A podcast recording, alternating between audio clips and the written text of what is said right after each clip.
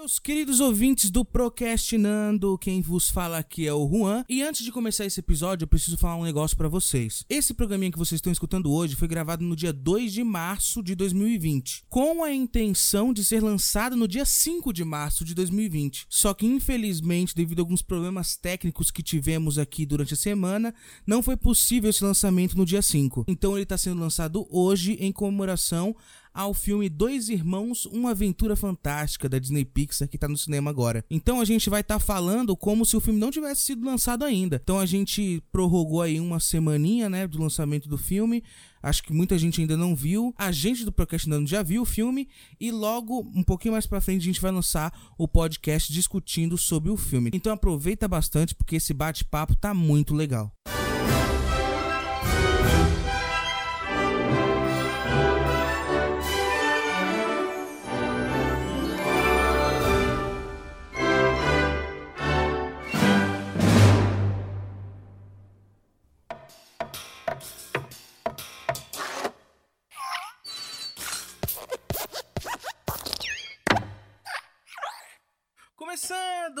mais um programinha do Procrastinando.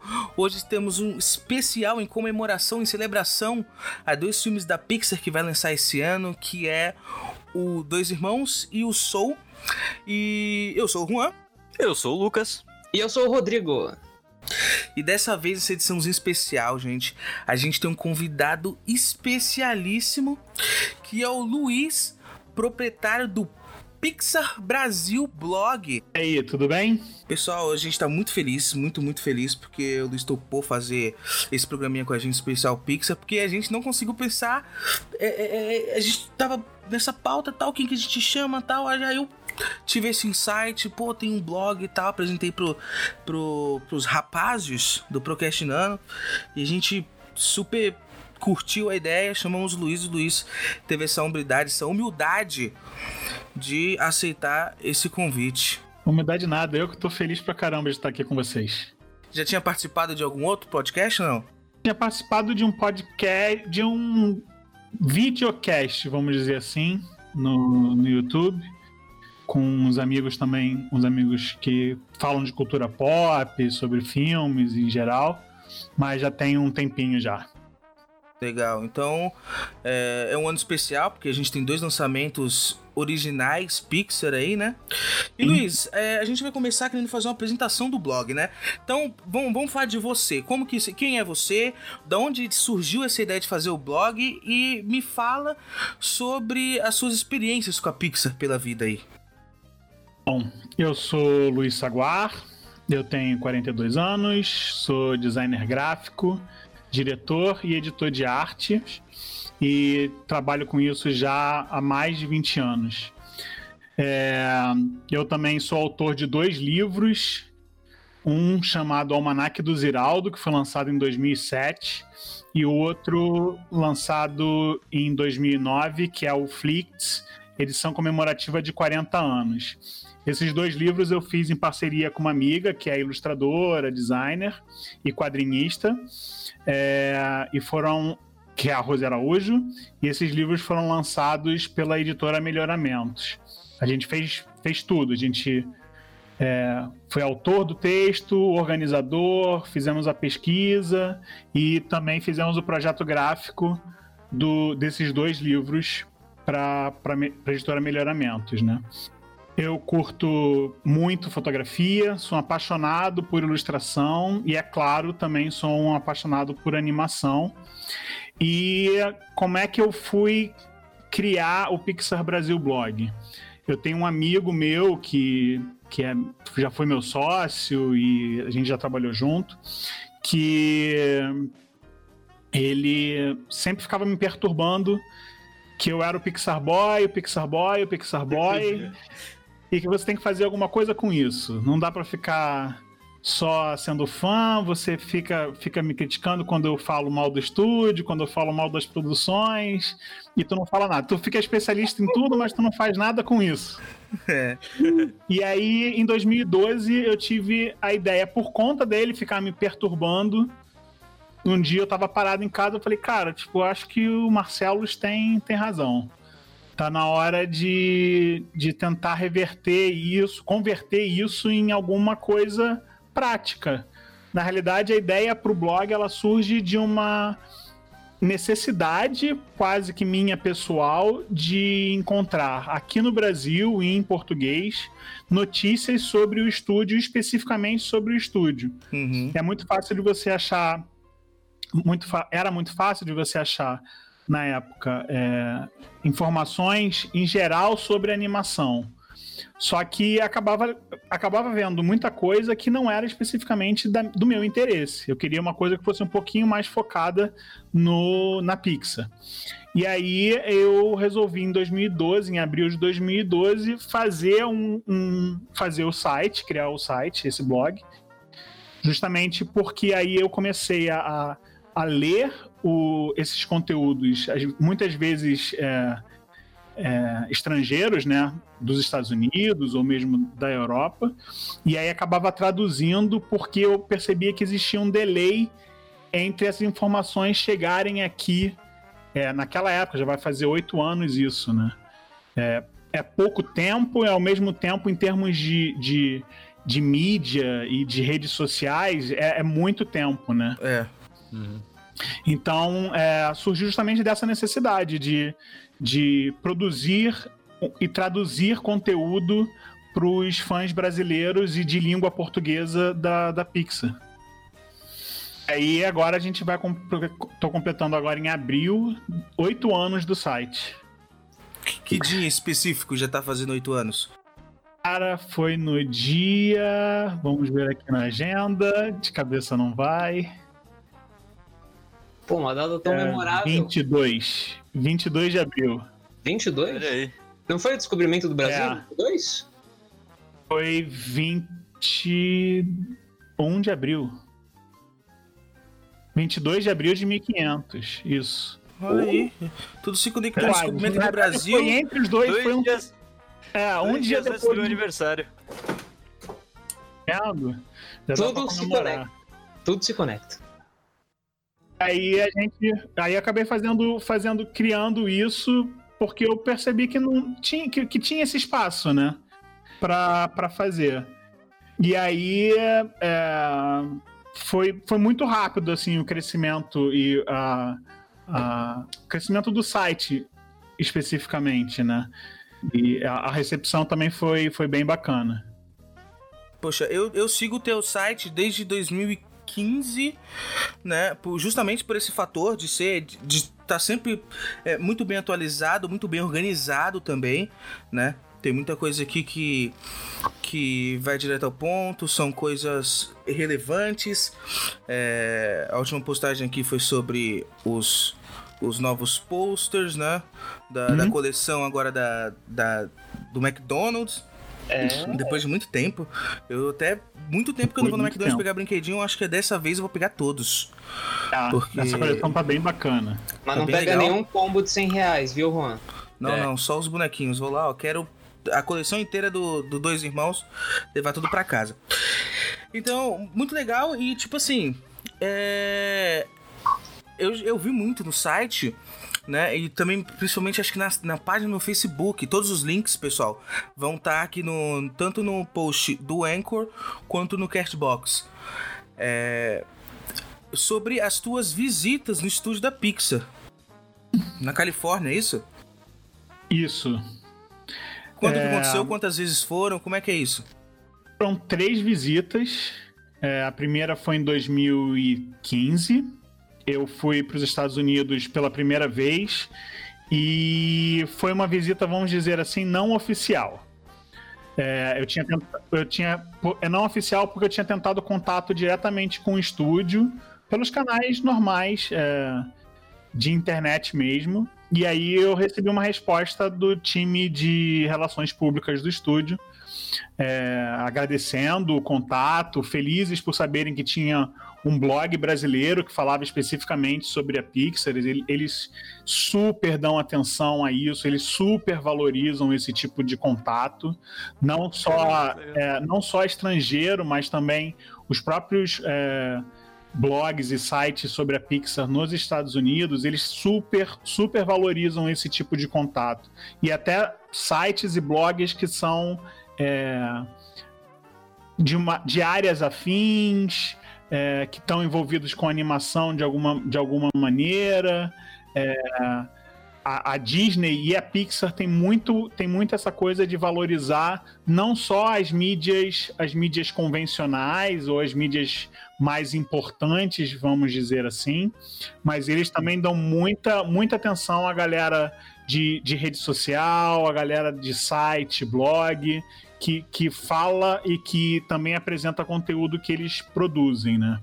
É, então, é... eles me disseram em 2015, na realidade, estava no período de lançamento de Inside Out, que é o Divertidamente. Sim. E aí, infelizmente, eles me deram uma resposta negativa na visita para o estúdio por conta disso, porque não ia ter ninguém da equipe para me receber, vamos dizer assim. E aí, até porque estava na, nas vésperas de acontecer a D23 Expo. Sim. Que sim. é a, a Comic Con, vamos chamar assim. Da, da Disney, né? Da Disney, né? E eu tava indo também para assistir a, a D23. Então, eu acabei conseguindo um contato e um convite para ir para o estúdio, mas eu não fui, vamos dizer assim, oficialmente pelo blog. Entendi. Acabou sendo quase que uma visita pessoal uhum. é, do que uma visita oficial. O meu primeiro contato com a Pixar especificamente foi dentro da D23 porque aí eu encontrei com a galera que tinha me respondido o e-mail, a gente conseguiu conversar um pouquinho. Super bem recebido? Então, super bem recebido. Assim, Legal. Assim, é, é um negócio assim impressionante, assim. Dá até uma Não aquecidinha tem... assim no coração. Aham. Uhum a maneira como a gente é tratado é, fora do país e como, como é que essas, essas organizações vêm o nosso tipo de contato em relação ao, por exemplo, a como a gente, como acontecem as coisas aqui dentro do, do país. Uhum. É, é, muito mais. É, por incrível que pareça, é mais fácil eu estar em contato com a galera do estúdio na Califórnia do que eu conseguir falar, por exemplo, com a Disney no Brasil. Sim. Eu entendo e até já, já conversei com, com, tanto com a Disney no Brasil quanto com o pessoal do estúdio na Califórnia, que eu entendo que existe uma questão de proporção que é meio injusta para a galera que trabalha aqui, porque aqui eles têm que cuidar da Pixar, da Disney, da Marvel, agora da Fox, tem que da cuidar de Star Wars, da é. Lucas, tem que cuidar de tudo. Enquanto lá, na verdade, cada, cada estúdio tem a sua própria equipe. Aqui eles têm que cuidar de cinema, televisão, licenciamento, é, rádio, de tudo. Uhum. Então é, é, é, muito mais complicado. Eu entendo que, que seja muito mais complicado para eles conseguirem dar atenção e ao mesmo tempo a gente sabe que eles também têm que dar resultados, né? Lógico. É, de divulgação, é, é, é, o trabalho deles. Mas aí acabou acontecendo de ter esse contato com, com o pessoal do estúdio, especificamente lá em 2015, na D23. Foi muito bacana de estar na D23, porque eu nunca tinha participado de nenhum evento daquele porte. É... É, é, chocante, assim, estar lá na, na D23, por exemplo, é um negócio que é muito louco, porque é um negócio do tamanho de um mundo, onde tudo tem fila, e tem esse fator também é de estar tá imerso nesse universo Disney, Pixar. De tudo. Colorido. É, é, é realmente impressionante, assim. É realmente impressionante o tamanho do, do evento e, e, de você estar tá, tá em contato com as pessoas. Então, eu acabei conhecendo no evento a galera que eu conhecia de internet de acompanhar no Twitter, de acompanhar no Facebook, de ver os sites. É, eu conheci o pessoal que faz, que tem a, a, que construiu uma, uma réplica da caminhonete do Pizza Planet lá na D23. que legal, Caramba. Foi muito bacana, realmente sim, foi um negócio muito bacana. Conheci galera de site que fala sobre a Pixar é, e pude conversar um pouquinho com eles. Na minha, naquela época, meu inglês não estava não tão seja bom hoje, nós não tava tão afiado assim. tinha uma insegurança muito, eu tinha uma insegurança muito grande e um, um, e uma timidez muito grande de, de trocar. Eu acho que se fosse hoje em dia eu conseguiria aproveitar muito mais tudo isso, mas foi uma experiência assim, assim única. Mas estar no estúdio pela primeira vez também foi um negócio assim, cara, incrível. Eu fui no estúdio, para vocês terem uma ideia, tipo, no dia do meu aniversário. Nossa, olha aí, Caraca, que legal. Que presentão. Então, tipo, cara, assim, foi foi muito louco. Foi muito louco. Foi uma das experiências mais fantásticas da minha vida, assim. Precisou nem de bolo e parabéns, é só entrar lá. Pô, não, presente, tava, cara. tava lá, cara, assim, isso era é, é, não precisa de bolo, não precisa de parabéns, não precisa de nada. É só não deu nem aquele miguezão falando, ó, oh, meu aniversário hoje, não teria como eu, eu ver mais alguma coisinha exclusiva, alguma coisa assim? Cara, não, porque foi tão legal. Foi, é que foi... Não, não tem, né? Não, já preencheu tudo que tinha. É de... porque, assim, primeiro que você não assim, eu não gerei uma expectativa. Eu gerei uma expectativa de que eu ia, eu ia conhecer o estúdio, né? As, as minhas tentativas anteriores de, de tentar isso, todas tinham meio que falhado. É, existia uma expectativa de, de, de positiva de, de acabar conseguindo meio que em cima da hora. Tanto é que foi meio que combinado dois ou três dias antes, assim. Poxa, bem foi, em cima mesmo. Foi bem em cima, eu não tinha muito tempo para ficar, eu só fiquei uma semana na, em São Francisco. Calhou eu também encontrar com, com amigos que estavam acabando de se mudar para São Francisco. Então foi uma, via foi uma viagem muito intensa, assim, primeira vez nos Estados Unidos, indo para D23 com a expectativa de visitar o estúdio. Eu ia também para SIGGRAPH, que é a maior convenção de computação gráfica do mundo. A Pixar também participa dessa, das, dessa convenção. Então, assim, eram muitos eventos de grande porte, muita coisa para dar conta em, em, pouco tempo de, de assimilação, assim. Então, tipo, tem uma hora que você tem que meio que deixar as coisas acontecerem. De vez em quando você dá aquela, aquela titubeada assim, ah não, caraca, que que eu, caramba, o que, que eu tô fazendo aqui? Onde é que eu consegui chegar, né? Mas é legal, é legal porque as coisas vão acontecendo, você acostuma. Meu primeiro impacto, por exemplo, na D23 foi: o que, que eu tô fazendo aqui nessa fila gigantesca? Eu na CCXP. Assim, é, é assim, é, imagina a CCXP três vezes, vezes pior. Nossa, meu Deus. A galera, a galera, realmente dorme, dorme na fila, aqueles painéis, o lugar dos painéis tem uma estrutura, tem uma estrutura maior e, e e diferente de diferente organização do que tem na D23. Na D23 é uma fila única, a galera entra e se quiser fica lá o dia inteiro. Na, na D23 eu, não, na CCXP tem uma fila única e a galera fica lá dentro. É, fica na dentro. D23 é, são sessões. Então, tipo, depois que acontece o painel de live action da Marvel ou dos, de todos os filmes live action da Disney, sai todo mundo. E aí, assim, saem, sei lá, 3, 4 mil pessoas de dentro de um auditório. Meu Deus, a organização deve ser uma coisa de maluco. É, é, é maluco, assim. Foi a maior fila que eu entrei na minha vida, foi para assistir o painel sobre as animações. Aí era Disney e Pixar. É, apresentado pelo John Lasseter. Com, foi, foi o ano que foi 2015, então foi o ano que eles anunciaram e mostraram as primeiras imagens de Coco, de Viva a Vida é uma Festa. E eu, assim, eu tirei foto na fila, porque assim, são várias, várias filas que entram ao mesmo tempo. Mas assim, a fila devia. A fila que eu tava tinha mais de 1.500 pessoas. Nossa, bastante É um negócio é. sem precedentes, assim. Eu, eu nunca tinha visto um negócio. E, e funciona. Os caras falam, não pode entrar com telefone celular. Eles simplesmente distribuem é, um saquinho com lacre. Uhum.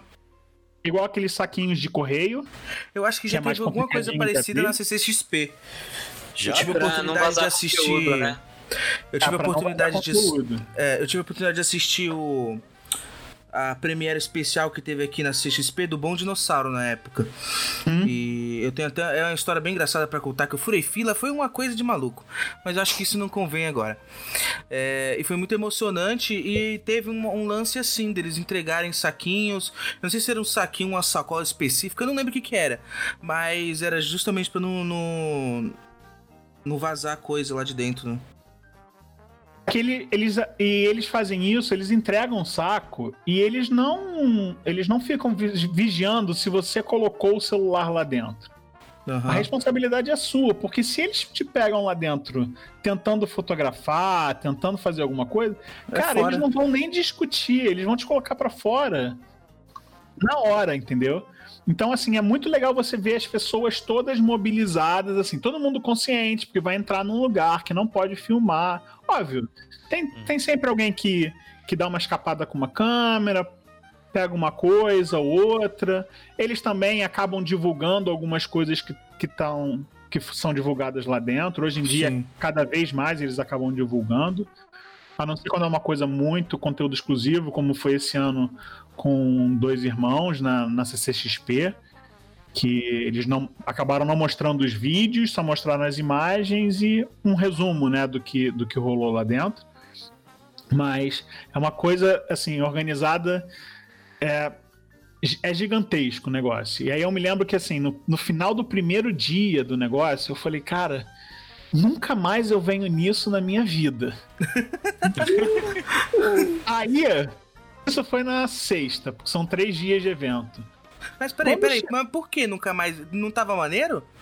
Não, tava maneiro, mas assim, é muita fila. É, Entendi. Você quer, entrar, tá. você quer entrar na Disney Store. Porque tem os produtos que só vende na Disney Store. É, exclusivo. Você não consegue nem visualizar o negócio, porque eles botam tapume na loja inteira é... E aí tem uma fila de 200 pessoas do lado de fora. Você gasta mais tempo na fila do que aproveitando o evento. Pois né, é, e aí tu fica assim, cara, eu não vou entrar na fila porque eu quero assistir o painel tal. E aí tu corre pro painel tal, tu tem que pegar uma fila para poder chegar no painel tal. Você não tem garantia, garantia de nada. A vantagem é, são muitos eventos acontecendo ao mesmo tempo. Tem os eventos nos stands, tem os eventos nos, dos painéis, tem os mega painéis. Então, assim, dá uma diluída na, na galera. Mas assim, eu só consegui entrar na loja da Disney no último dia, no domingo. E muitas vezes, Como tipo assim, no último dia não tem nem mais as coisas que, tá, não, que tinham tipo, lá exclusivo, já era. Eu, eu soube que tinha uma miniatura do. do em escala do caminhão do Pizza Planet. Da caminhonete. Aí, pra vender. O negócio esgotou no primeiro dia. Nossa. Entendeu? Esgotou no primeiro dia. Tipo, eu, eu nem vi o negócio. Eu sou pela internet. Então, tipo assim, no primeiro dia eu tinha raiva. Eu falei, gente, eu não quero vir nunca mais aqui na minha vida. Cara, que absurdo. Fila, fila, fila, fila. Aí depois você vai, vai acostumando que você consegue é, dimensionar isso, né? Você consegue, ah, se planejar, você vai num, num stand, você sabe que você vai ter que fazer concessões, você sabe que, sei lá, você vai ter que chegar mais cedo numa fila para conseguir entrar no, no evento. A experiência Mas, vai te trazendo isso, né? Vai, vai. Você tem, você tem que passar pela experiência para você conseguir é, descobrir como é que você vai, vai lidar com aquilo, né? Eu nunca tinha participado de um evento daquele tamanho. Quando chegou no último dia, eu já tava, meu Deus, isso já tá acabando, eu quero voltar daqui a dois anos, já tava des desesperado para voltar. É. Ainda não conseguiu voltar, mas é, é um evento, vale muito a pena, assim. Pra, é um evento feito para fã. Os caras sabem fazer o negócio, entendeu? É muito bacana. É o legal que a D23 é tão é. forte que, tipo assim, é... Disney não tá nem mais indo praticamente pra, pra, pra Comic Con, San Diego Comic Con, né? Então é. levando tudo pra lá. Na, acaba indo nos anos que tem.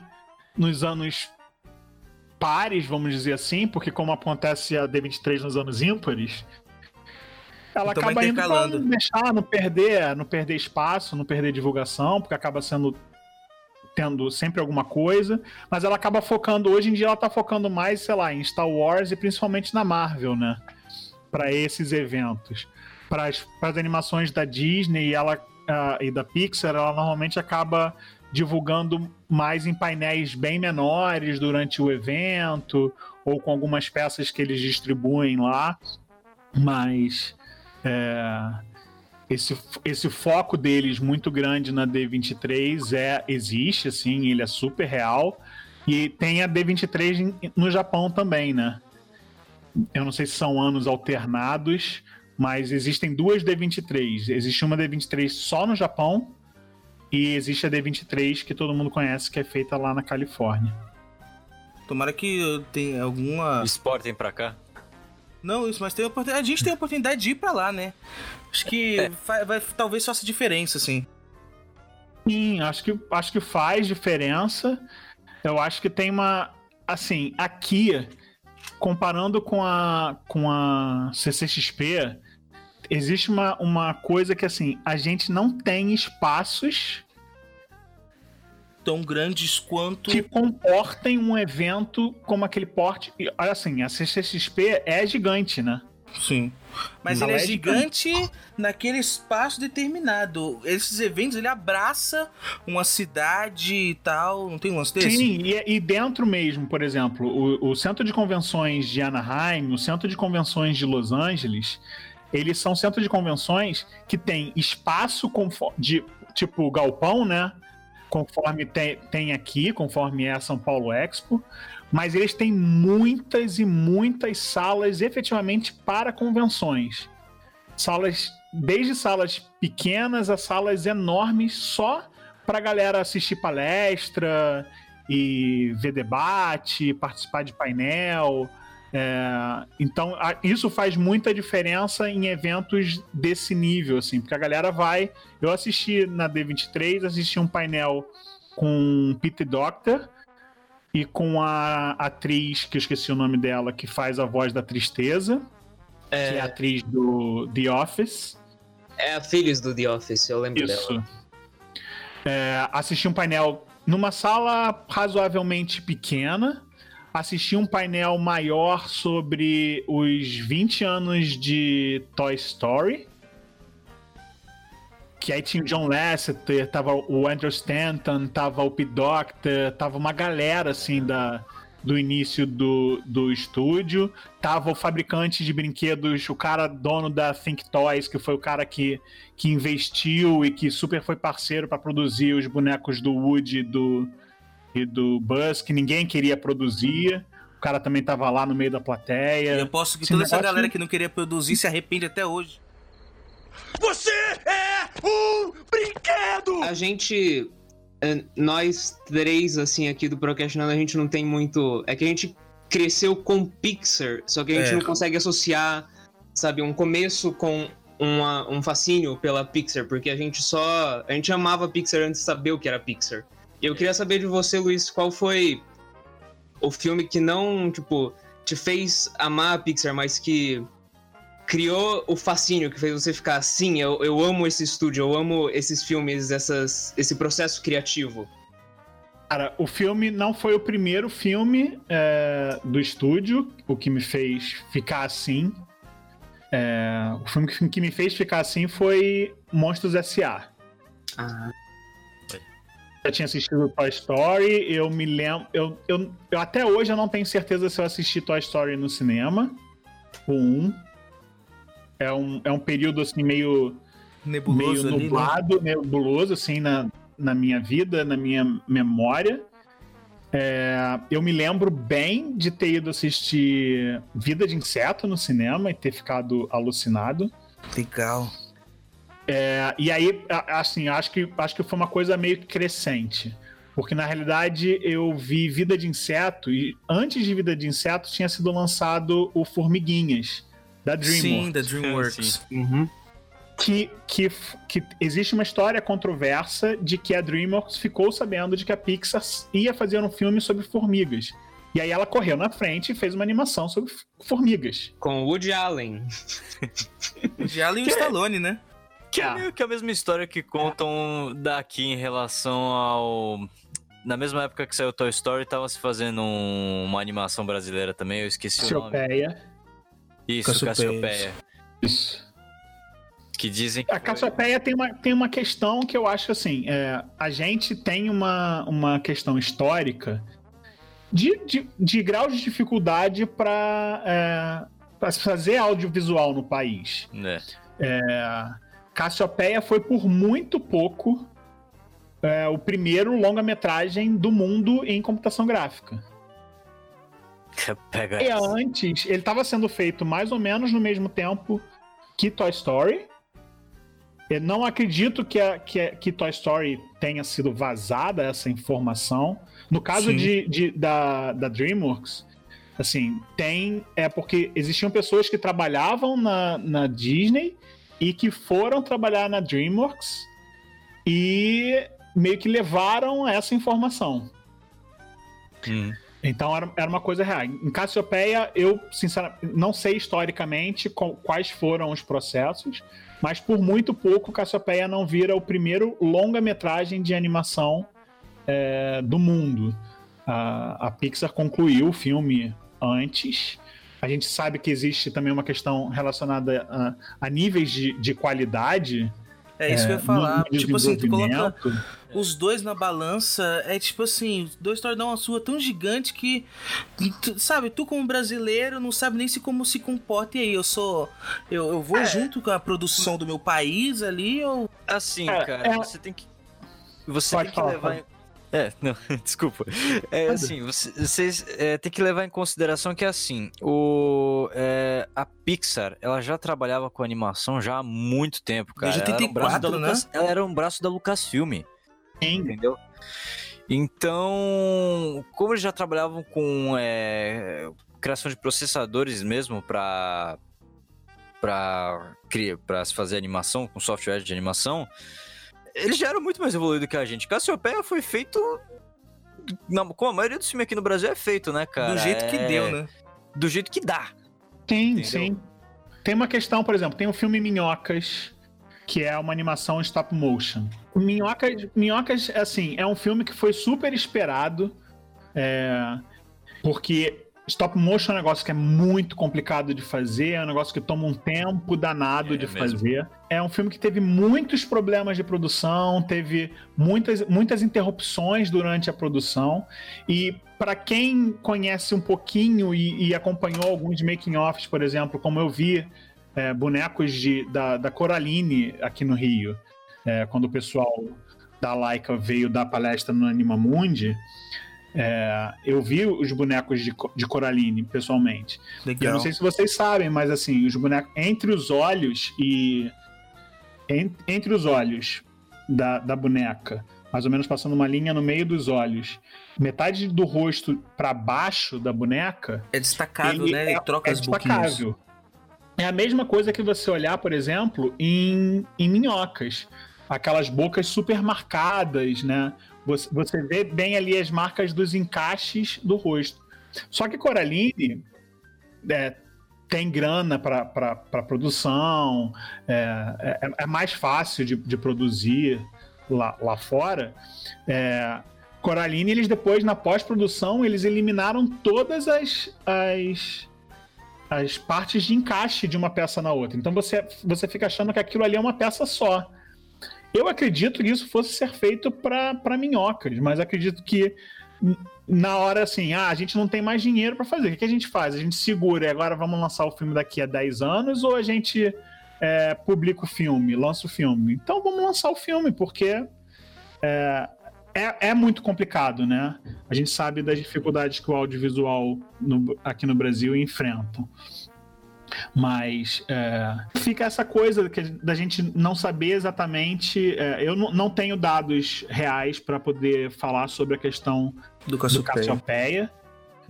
É, mas como vocês falaram, a, a Pixar já, tava, já, tá, já trabalhava com isso há muito tempo. Você é brinquedo! Todo mundo conhece Pixar basicamente por conta do início dela, que é como Toy Story. Sim. Mas, na- como vocês falaram, na verdade ela vem como uma divisão de, de computação gráfica que foi criada dentro da Lucasfilm para o George Lucas ele queria investir nesse setor que ele sabia, ele vislumbrava que computação gráfica ia ser muito útil na realização de filmes. Tanto é que ele faz um estúdio de efeitos para filmes. Assim, ele cria, cria Star Wars e ele acaba criando junto da Lucasfilm a Industrial Light and Magic só para fazer os efeitos, né? E aí acontece que em 79 o Ed Catmull da Pixar é, foi contratado pelo Lucas para criar uma divisão de, de computação gráfica no estúdio. Sim. Na, na Lucas. É, em, 90, em 83, o Lucas, o John Lasseter, foi contratado para é, trabalhar dentro da, dessa divisão de computação gráfica, no final de, 90, de 83. E em 84 ele foi efetivado. Ele era tipo funcionário temporário, mais ou menos. E aí em 84 ele foi efetivado. E em 84 a Lucas lança o primeiro curta-metragem em computação gráfica com animação de personagem. Já existia é, curta-metragem com é, computação gráfica. O que a Pixar, vamos dizer assim, que é a divisão de computação gráfica da, da Lucas, cria é como animar um personagem em computação gráfica. Então eles lançam o, as aventuras de Andrew Wally B, Sim. que é aquele da, da, da abelhinha. Não sei se vocês já viram esse curta. Já, já. Tá no, se não me engano, tá no Blu-ray e DVD do Pixar Short Films Collection Volume 1. É o primeiro Isso. curta. É, o primeiro. Tanto é que ainda nesse, nesse curta aparece escrito Lucas Computer Graphics Division, alguma coisa Sim, assim. ainda tá registrado no Lucasfilm. É, The Graphic como, Group, né? como uma empresa da, da Lucasfilm.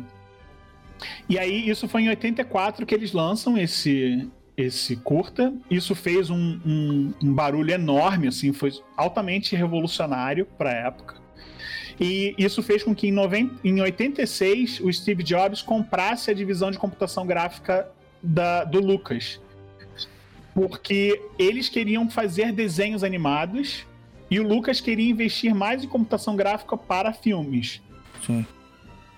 E aí, quando o Steve Jobs compra uh, essa divisão de computação gráfica, é, é que é formada a, a Pixar propriamente dita. No, ano, no mesmo ano, eles lançam o curta de, de Luxo Jr., que é o curta da Luminária. O símbolo da Pixar. E é, acaba sendo a estreia do John Lasseter como diretor de animação. Oficialmente, ele é diretor de. Ele participou do, do Adventures of Andrew, Andrew e Wally né? e, e ele é oficialmente é, diretor do Luxo Jr que é o primeiro curta, primeira animação computadorizada em 3D indicada a um Oscar de, de melhor curta-metragem de animação em 87. 87 a 91, a Pixar segue produzindo curtas, mas ela vai ela para ganhar dinheiro, os curtas são meio que tipo trabalhos autorais para ela poder ter destaque no, no estúdio, do estúdio, vamos dizer assim. É, os curtas eles faziam mais barulho no mercado é, interno, tecnicamente, né? Com as pessoas que faziam parte do mercado, mas em relação à grana não dava muita coisa, né? É, não, não dava. Eles eram curtas que eles eram é, exibidos basicamente nessa, nessa convenção é, anual de computação gráfica, que é a SIGGRAPH. Uhum. E isso fazia muito, muito barulho, fazia tinha, tinha bastante repercussão. Eles até eram exibidos nos cinemas por conta de. Para poder ser indicado ao Oscar, ele tem que entrar em cartaz. Então, eles, para poderem tentar a candidatura desses curtas para o Oscar, eles também exibiam no cinema. Mas ainda assim, a gente não tinha internet. É... Eu me lembro dos, dos primeiros vídeos que eu vi da Pixar trabalhando, tipo, a, a resolução era um negócio, sei lá, 200 por 300 pixels. Nossa senhora. Era tipo, era hoje em dia é tipo ridículo. Naquela época era era maravilha, né? De você ver isso no, no computador. É, não não em, em 87, claro. Sim. Mas é, no início dos anos, no final dos anos 90, início dos anos 2000, as resoluções de vídeo eram muito pequenas, porque os vídeos eram muito pesados para você carregar e fazer download. Não, não existia YouTube, né? É, então você. É, eu me lembro de ver, ver esses vídeos, porque depois, quando começou a ter esse boom e as pessoas começavam mais a compartilhar é, vídeos, a gente recebia, recebia vídeo por e-mail, né? Via vídeo em lista de discussão na internet, porque não existia rede social.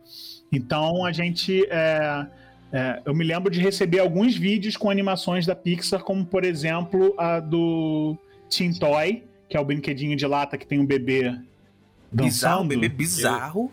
É o bebê. O bebê bizarro, um amigo meu, um amigo meu diz que é fralda de cimento, que o bebê veste fraldas de cimento, de concreto armado. Mas aquilo naquela época era o, era o máximo de realidade que a gente conseguia ver é, em, em termos de animação, em termos de vídeo, né? Era um negócio que era impressionante. E aí hoje em dia a gente olha e fala assim: meu Deus, mas que bizarro que é, que é esse bebê. Não, aquilo naquela época era o, to- o top de linha. Mas para poder ganhar dinheiro, a Pixar é, fazia comerciais de televisão. Ela fazia animação de computação gráfica para comerciais de televisão. Para tudo que você possa imaginar: pasta de dente, suco, suco de laranja. Tem vários. Se você der uma, der uma busca, se você ver os extras do, desse primeiro DVD e Blu-ray dos curtas da Pixar Volume 1, você vai ver que tem algumas coisas lá e tem várias dessas coisas também na internet. É um negócio que vale a pena pra caramba. E aí, é, o outro lado dela era desenvolver software é, para computação gráfica. Então, ela, ela desenvolve um, um software próprio de animação chamado Marionette e desenvolve um software de renderização que hoje em dia é considerado um dos top de mercado, assim, um dos principais softwares de renderização, que, chamam, que é o Renderman, que são foram criações da, da Pixar. O Marionette depois ele é substituído por um, ele foi substituído por um sistema mais moderno que é chamado Presto, que é o mesmo nome do curta-metragem do coelhinho Sim. com o mágico. É, mas naquela época eles vendiam o Renderman e vendiam o Marionette. Foram, assim, de, de software para animação computadorizada. E aí, em 91, eles fazem um acordo com a Pixar para produção com a, a Disney faz uma a Pixar faz um acordo com a Disney para a produção de um especial de televisão. Ia ser um média-metragem é, que só foi lançado é, em 1995 e na realidade era o que veio a ser Toy Story. Eles queriam um média-metragem para televisão e a Pixar acabou convencendo a Disney de fazer um longa-metragem de Aham. animação. E aí foi, foi que surgiu o, o Toy Story. O resto da história vocês mais ou menos já sabem qual, qual é. Sim, Toy Story tem. Agora a gente pode pegar o gancho de falar no geral dos filmes da, da Pixar, mas eu queria comentar. Toy Story tinha aquele lance que eu tenho muita curiosidade. Eu, tinha, eu teria muita curiosidade de assistir essa versão do Woody como um boneco de ventríloco ventríloco é. e o Buzz como um bonequinho pequenininho, né? O Lunar Larry. É. Cara, eu não sei. Eu acho que eu tenho medo. Eu também tô com medo. Tenho- Não, porque se você for analisar, tipo, o início de Toy Story 1, o Woody é o vilão do filme. É o vilão do filme. Até ele se ele, aceitar tipo, no final. basicamente, ali. ele quer matar o Buzz. Exato. Né? Tomou meu Agora, você lugar. imagina mas- se fosse um boneco de ventríloco, conforme são os bonecos de ventríloco de Toy Story 4. Acredito que ia mudar a ser um história da animação mundial. Se fosse assim, iria mudar. Eu acho que não ia ser como é Hum. hoje em dia. Mas fica a curiosidade. É como se o George Lucas em 77 falasse: Ah, eu tô bem, eu não quero fazer filme de ficção científica, não. Exato, ia É, mudar a mais história do mundo. isso. Eu acho que tem uma questão que, assim, eu acho que não seria aprovado por conta justamente dessa parceria com a Disney já na época, que é uma coisa que a gente sabe que, que acabou conduzindo um pouco. A gente é, tem, umas, tem umas histórias muito legais sobre, sobre esse período é, de concepção de Toy Story. Eles tinham essa ideia inicial, eles apresentaram isso pra Disney, a Disney achou meio bizarro. Aí a Disney começou a dar ideia pro, pra Toy Story e começou a interferir na história que eles tinham pensado. E aí eles meio que não aceitam as ideias da Disney. E aí eles resolvem tem- tipo, eles estavam super em cima do prazo pra, pra data que tinha sido acordada para pro lançamento, Pro lançamento. assim, já tinha- era uma coisa meio, meio marcada, né? E aí eles, tipo, eles meio que refazem o, a o roteiro todo do filme, a estrutura toda do filme e o- alguns conceitos principais, meio que em uma semana e voltam pra Disney pra apresentar, pra fazer o pitching do- da animação. E aí a, a Disney efetivamente dá a carta branca pra eles seguirem com com um projeto, né? Foi nesse Mas é período que entrou é o Joss Whedon no roteiro? Será? Vai falar exatamente isso. Foi nesse período que o Joss Whedon entra, porque a equipe de, de Toy Story 1, de roteiristas, é um negócio é, é bem grande, assim. Agora eu não vou saber de, de cabeça, mas é esse período que o Joss Whedon entra e acaba participando também como um dos roteiristas de Toy Story 1.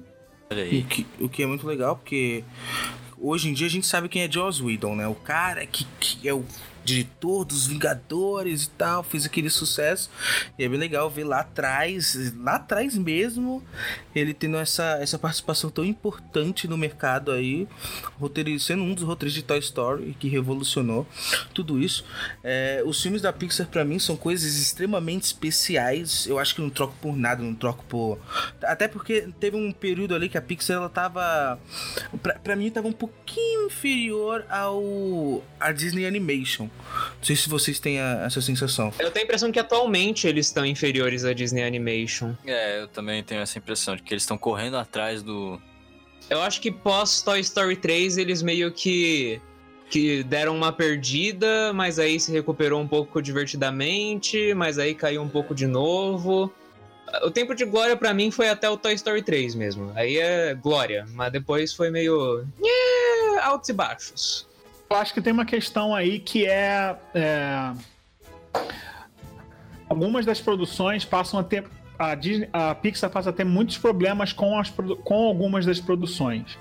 Eu acho que aí tem uma questão também que é, é, a consolidação dessa, dessa compra, né, ou dessa venda, vamos dizer assim, da, da, o fato da Pixar ter sido comprada pela, pela Disney. Eu acho que isso tira um pouco a autonomia, um pouco ou bastante a autonomia do estúdio, porque aí você acaba tendo que atender a muitos fatores de marketing, de licenciamento, e aí você tem uma agenda que ela tem que ser extremamente cumprida à risca, porque o cara que vai fabricar o bonequinho tem que ter os modelos 3D do bonequinho no prazo tal, porque o filme está marcado para ser naquele, naquele ano X. E aí você, você começa a perceber que. Porque assim, a partir de Toy Story 3, a gente começa a perceber que existe meio que um, um, um dos lançamentos do- dos filmes do estúdio. Valente era um filme que era para ter sido para ter saído antes de Carros 2. Valente acaba tendo vários problemas na produção e ele é postergado, ele acaba entrando para depois de Carros 2. É, a gente tem um filme em 2000 e, que tinha sido anu- anunciado para 2000 e, em 2010 ele foi anunciado para 2011. Depois ele foi foi anunciado para 2012 e depois teve o primeiro filme que foi cancelado da Pixar que foi Newt, que era um Da- filme sobre da salamandra, uma salamandra. Nossa, eu lembro disso. Eu lembro. Era um filme da disso. Salamandra que, na realidade, parece que o John Lasseter teria dito em 2010 que é, o, o motivo do, do cancelamento de Newt teria sido justamente por conta da similaridade da, da história com, a, com Rio, da Blue Sky, que foi dirigido pelo Ah, Carlos sim. Salmon. Sim, sim. Porque, na verdade, a, a Newt era um filme sobre uma salamandra que era considerada a última da espécie dela. E aí, É, a- e o Blue era o último Arara Azul, né? Exatamente. E ainda tinha uma coisa, tinha uma coisa é, bizarra de coincidência mesmo, que as patas dessa salamandra, os, pez, as- os pezinhos da salamandra, eram azuis. É. E ela justamente ia, pela, pelo que a gente tem, existem algumas artes conceituais Eu acho que eu já fiz até um post sobre isso no blog, algum um bom tempo atrás. É, que é, ela, ela é considerada a última da, da espécie, mas ela acaba encontrando uma, uma salamandra fêmea. E aí, teoricamente, elas vão. garantem a, a sobrevivência da, da espécie. Só que é, aquela coisa. É, é, existe uma sinuca de bico que é, é quando você anuncia que você está fazendo um filme X em que período você anuncia isso? A produção ela tem que vir muito antes, né? Pelo menos cinco anos antes já vai se fazendo um filme, então para acertar irmãos, esse por time. Por exemplo, dois irmãos. Hoje em dia os prazos são cada vez menores das produções desses filmes, até porque existe uma otimização de, de processos de animação por conta dos softwares e uma série de coisas que fez com que se ganhasse muito tempo. Então, hoje em dia tem um tempo muito dedicado a, ao desenvolvimento dessa história, desenvolvimento de roteiro. E basicamente, quando eles começam a animar, não que não, que não possa mudar, tem muita coisa que muda, mas é, basicamente a, a, a, história ela é mais, mais ou menos fechada quando você já começa a produção real para valer da animação. E o que aconteceu com o Newt foi isso. Quando eles anunciaram o filme, em 2010 eles tinham anunciado, anunciaram que o filme era para 2011, depois eles anunciaram que o filme era para 2012. De, e em 2010 eles anunciaram o cancelamento do filme. Porque Poxa. por conta do filme da, da Blue Sky que eles divulgaram, olha, nós vamos lançar um filme, vamos lançar Rio. Da Arara Azul, que é a última da espécie dela. Aí, tipo, o que, que a gente faz? A gente continua, continua, com a produção? Vai ser... Ou a gente cancela a produção? Na, naquele, naquelas, naquele, naquele momento, eu acredito que eles devam ter tido várias reuniões para saber o que, que a gente faz. A gente mexe na história e, e segue com a produção? O que, que a gente vai fazer? Só que eu acho que chegou num ponto que, tipo, cara, a gente vai ter que dar uma volta tão grande na história para poder diferenciar ela da outra? Meu sentido vai virar qualquer coisa e é melhor a gente cancelar. E aí eu acho que o filme efetivamente foi, foi cancelado por esse momento. Mas voltando a essa questão desse, dessas coisas do, do balé, a gente sabe que, que depois a, a, a ideia do estúdio, também talvez até por pressão da Disney, porque existe uma coisa que é, que é, é o mercado ele quer consumir os filmes. Então os filmes ele tem que estar nos parques da Disney. É, você tem que ter bonequinho é. para vender, você tem que ter atração desenvolvida no parque. Quanto tempo você leva para construir uma Cars Land? Uhum. É, é, muito tempo, né? E aí você tem uma questão de manutenção dessas histórias nos parques. Por exemplo, ano passado, retrasado, foi destruído na Disneyland o, a parte do parque que era dedicada à vida de inseto. Poxa. vai dar lugar a, a uma parte é, dedicada a, a Marvel. Olha. E o Tower of Terror foi substituída também pela pela Guardiões da Galáxia. Pelo Guardiões da Galáxia. É, é, basicamente a mesma atração que só foi remodelada para Guardiões da, da, Galáxia. Mas no caso de Vida de Inseto, eles destru, destruíram mesmo. O público vai se renovando, né? Infeliz... É, felizmente, infelizmente pra gente, que tem carinho por tudo isso. Bem, vai voltar o parque do Vida de Inseto quando fizerem o remake live action, então, ó. Não fala isso, pelo amor de Deus, que não para começar a ter pesadelos. Mas o mercado quer consumir, eles querem um bilhão de dólares fazendo um novo Vida de Inseto, sendo que você pode só ver os Sete Samurais do que é o live action do Vida de Inseto. Não, não, deixa assim por enquanto, por favor. A promessa do Vida de Insetos 2 tá aí, ó, desde 99 e até hoje nada. Nossa, isso aí me emputece é até hoje. Aí... Eu, eu não gosto de carros, desculpa vocês que gostam de carros, mas eu odeio carros. Desde é. criança eu odeio carros. E eu fico bravo que carros tem uma trilogia, spin-offs de curtas e spin-offs de aviões, enquanto Vida de Inseto não tem nada. Ai, meu Deus. Muito bom. Verdade, né? Carros tem bastante produtos aí.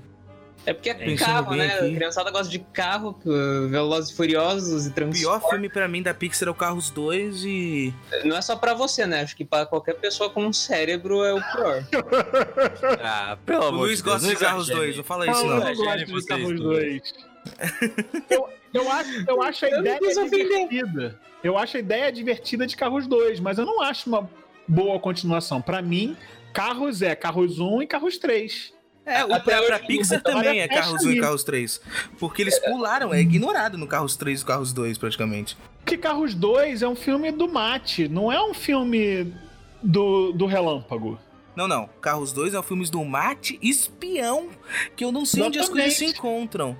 É um, é um longa-metragem do Cartoons. É, exato. E- Nossa, exatamente isso. Essas histórias malucas do Mate. Só faltou ele aparecer no final do filme e falar: ó, é tudo verdade, viu? Só faltou isso. Porque. é, eu tenho muito carinho. Ó, os filmes que eu tenho cari- carinho, assim, tipo, lá do fundo do meu coração é Monstros S.A. porque eu assisti muito. É, frases decoradas na cabeça que vão reverberando. Os Eu matarei mil incríveis. crianças antes de deixar essa empresa acabar. Eu matarei mil crianças. Sequestrarei. Desculpa, errei. Mas eu sequestrarei mil Opa. crianças antes de deixar esta empresa acabar. Os Incríveis, eu acho que foi o filme que eu mais assisti na, na história da minha vida. Nossa. Porque é, é, é, é- é o filme inteiro decorado. O filme inteiro com a dublagem original. Márcio Seixas. Procurando É isso. Nemo, que eu tenho um, um bonding com meu pai. Toda vez que a gente assiste junto, é um chororô inacreditável. Desde que eu me conheço por gente.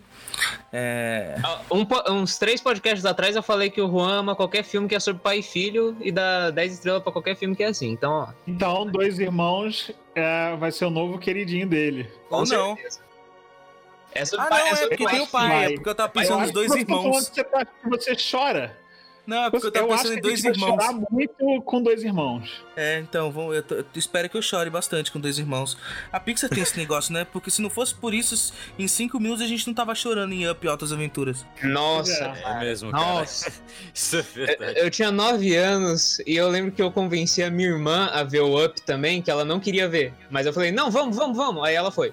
Aí ela ficou, ah, filme de criança, eu não quero ver isso. Cinco minutos ela tava chorando, ela ficou, o que, que eu tô fazendo aqui? Porque ela era muito adultona. Mas, tipo, a Pixar pega qualquer um, sabe? Eles pegam a vítima que menos espera ser atacada com choro. Essa é a sagacidade do roteiro deles, né, cara?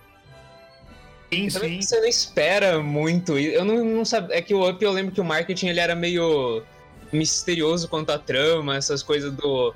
do. do espírito de aventura lá, do, do vilão.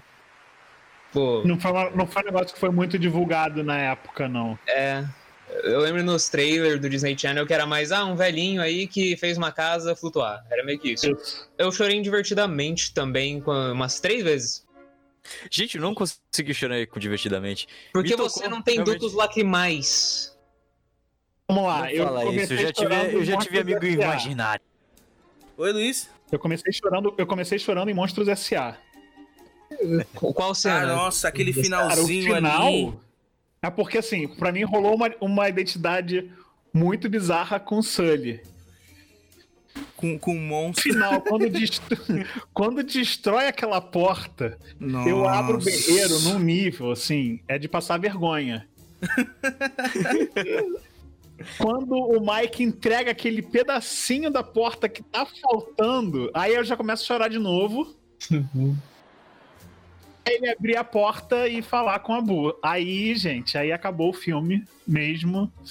Aí não dá nem pra ler crédito. Quando vem uma continuação, é um prequel, né? É, assim, Quando a gente quer ver aquela história. O que, que que aconteceu ali? Aí eles vêm. Não, Mas- não, a gente vai voltar muito do passado.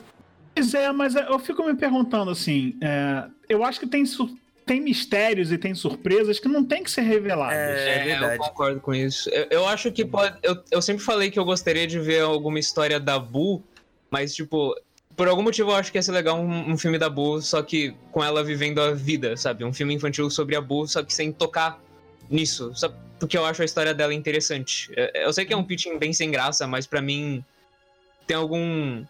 É que é um mundo fantástico que ela conheceu e ela segue em frente. Eu acho isso interessante pra dramatizar. Uma boa ideia. Eu acho, o que eu acho interessante de Universidade Monstros é porque ele, ele ele ajuda no, na construção daquele universo. Sim. É, eu, eu realmente acho. Não sei se foi feito da melhor maneira possível. É, é um filme que a gente sabe que tem, tem alguns probleminhas. Mas é, mas é interessante é, ver aqueles personagens num universo de, de universitário.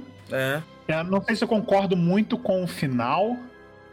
É, eu acho que tem uma tem uma desconstrução ali que até faz sentido na, na, em relação quando você pega os dois filmes e bota eles numa, numa linha temporal, mas eu não, não, acho, não acho legal o fato deles terem sido expulsos da universidade.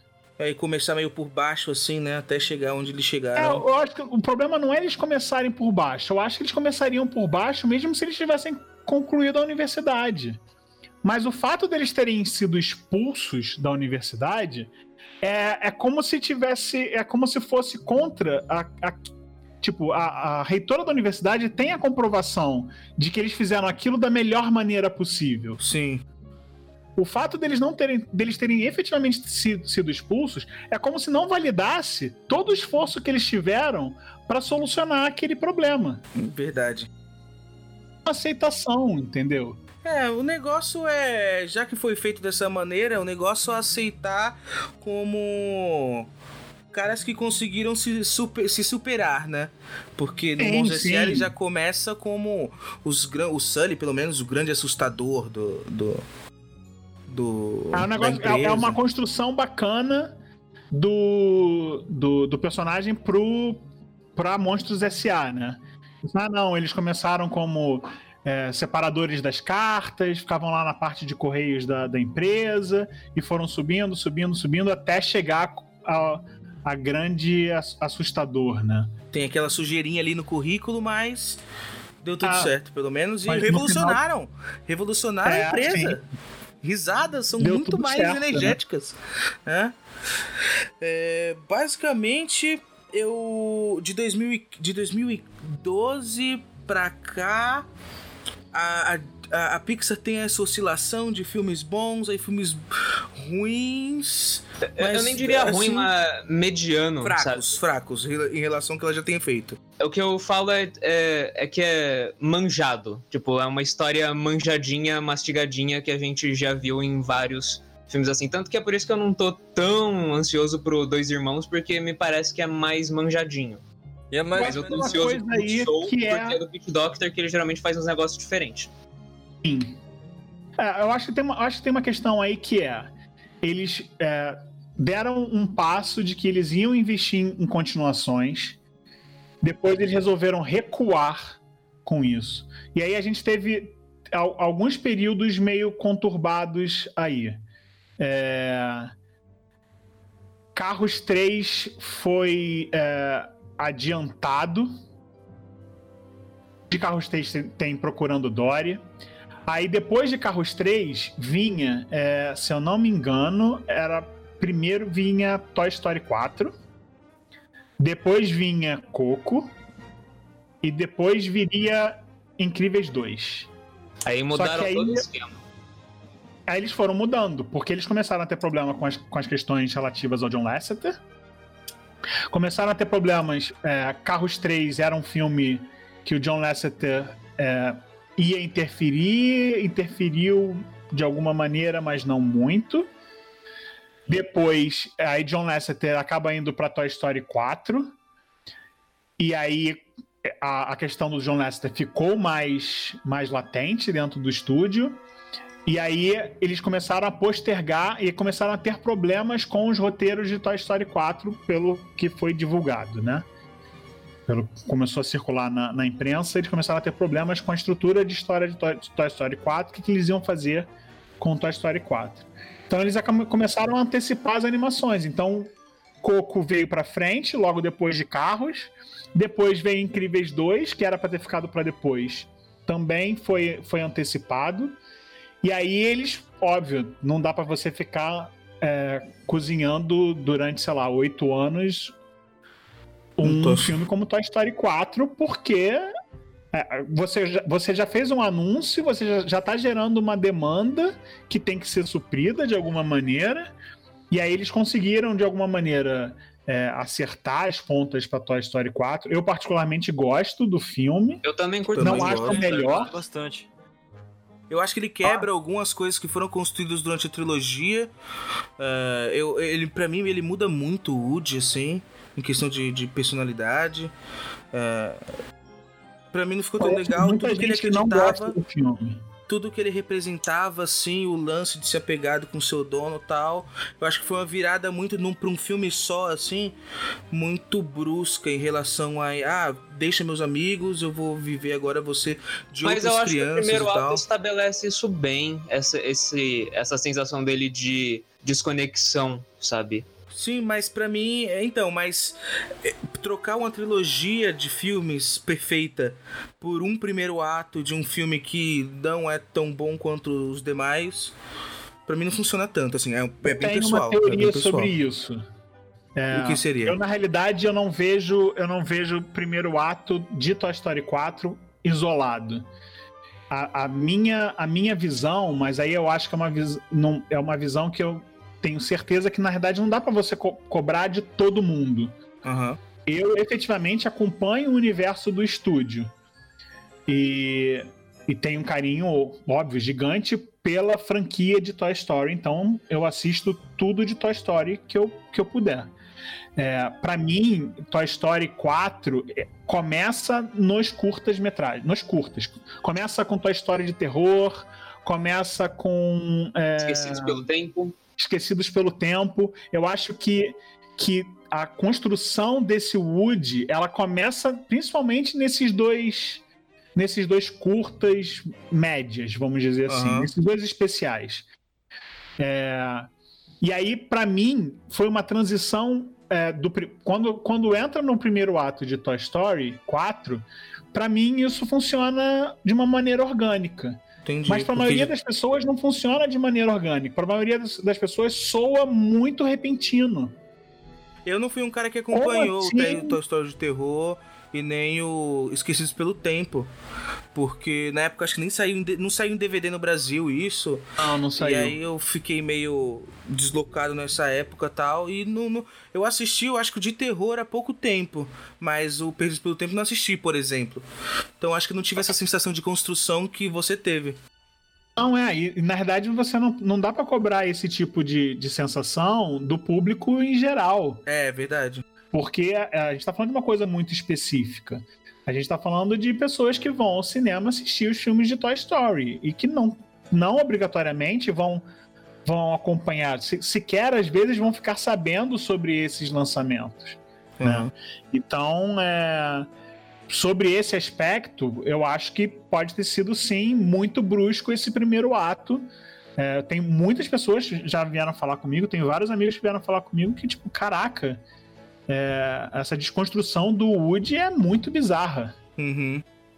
É, é muito bizarra. E aí eu falei, olha, cara, não, não discordo de você, mas eu é, também a minha, o meu ponto de vista é que na verdade ela, na minha cabeça, ela é construída ao longo do tempo, mas eu Sim. não posso, não posso cobrar isso das outras pessoas, né? Aí a gente tem essa essa essa linha assim, essa, essas coisas, tipo Toy Story 4 sai porque já estava mais do que na hora de Toy Story 4 sair e nesse meio tempo é, já antes de Incríveis, é, já houve esse comunicado meio que é da, da Pixar meio que voltando atrás sobre as questões das continuações.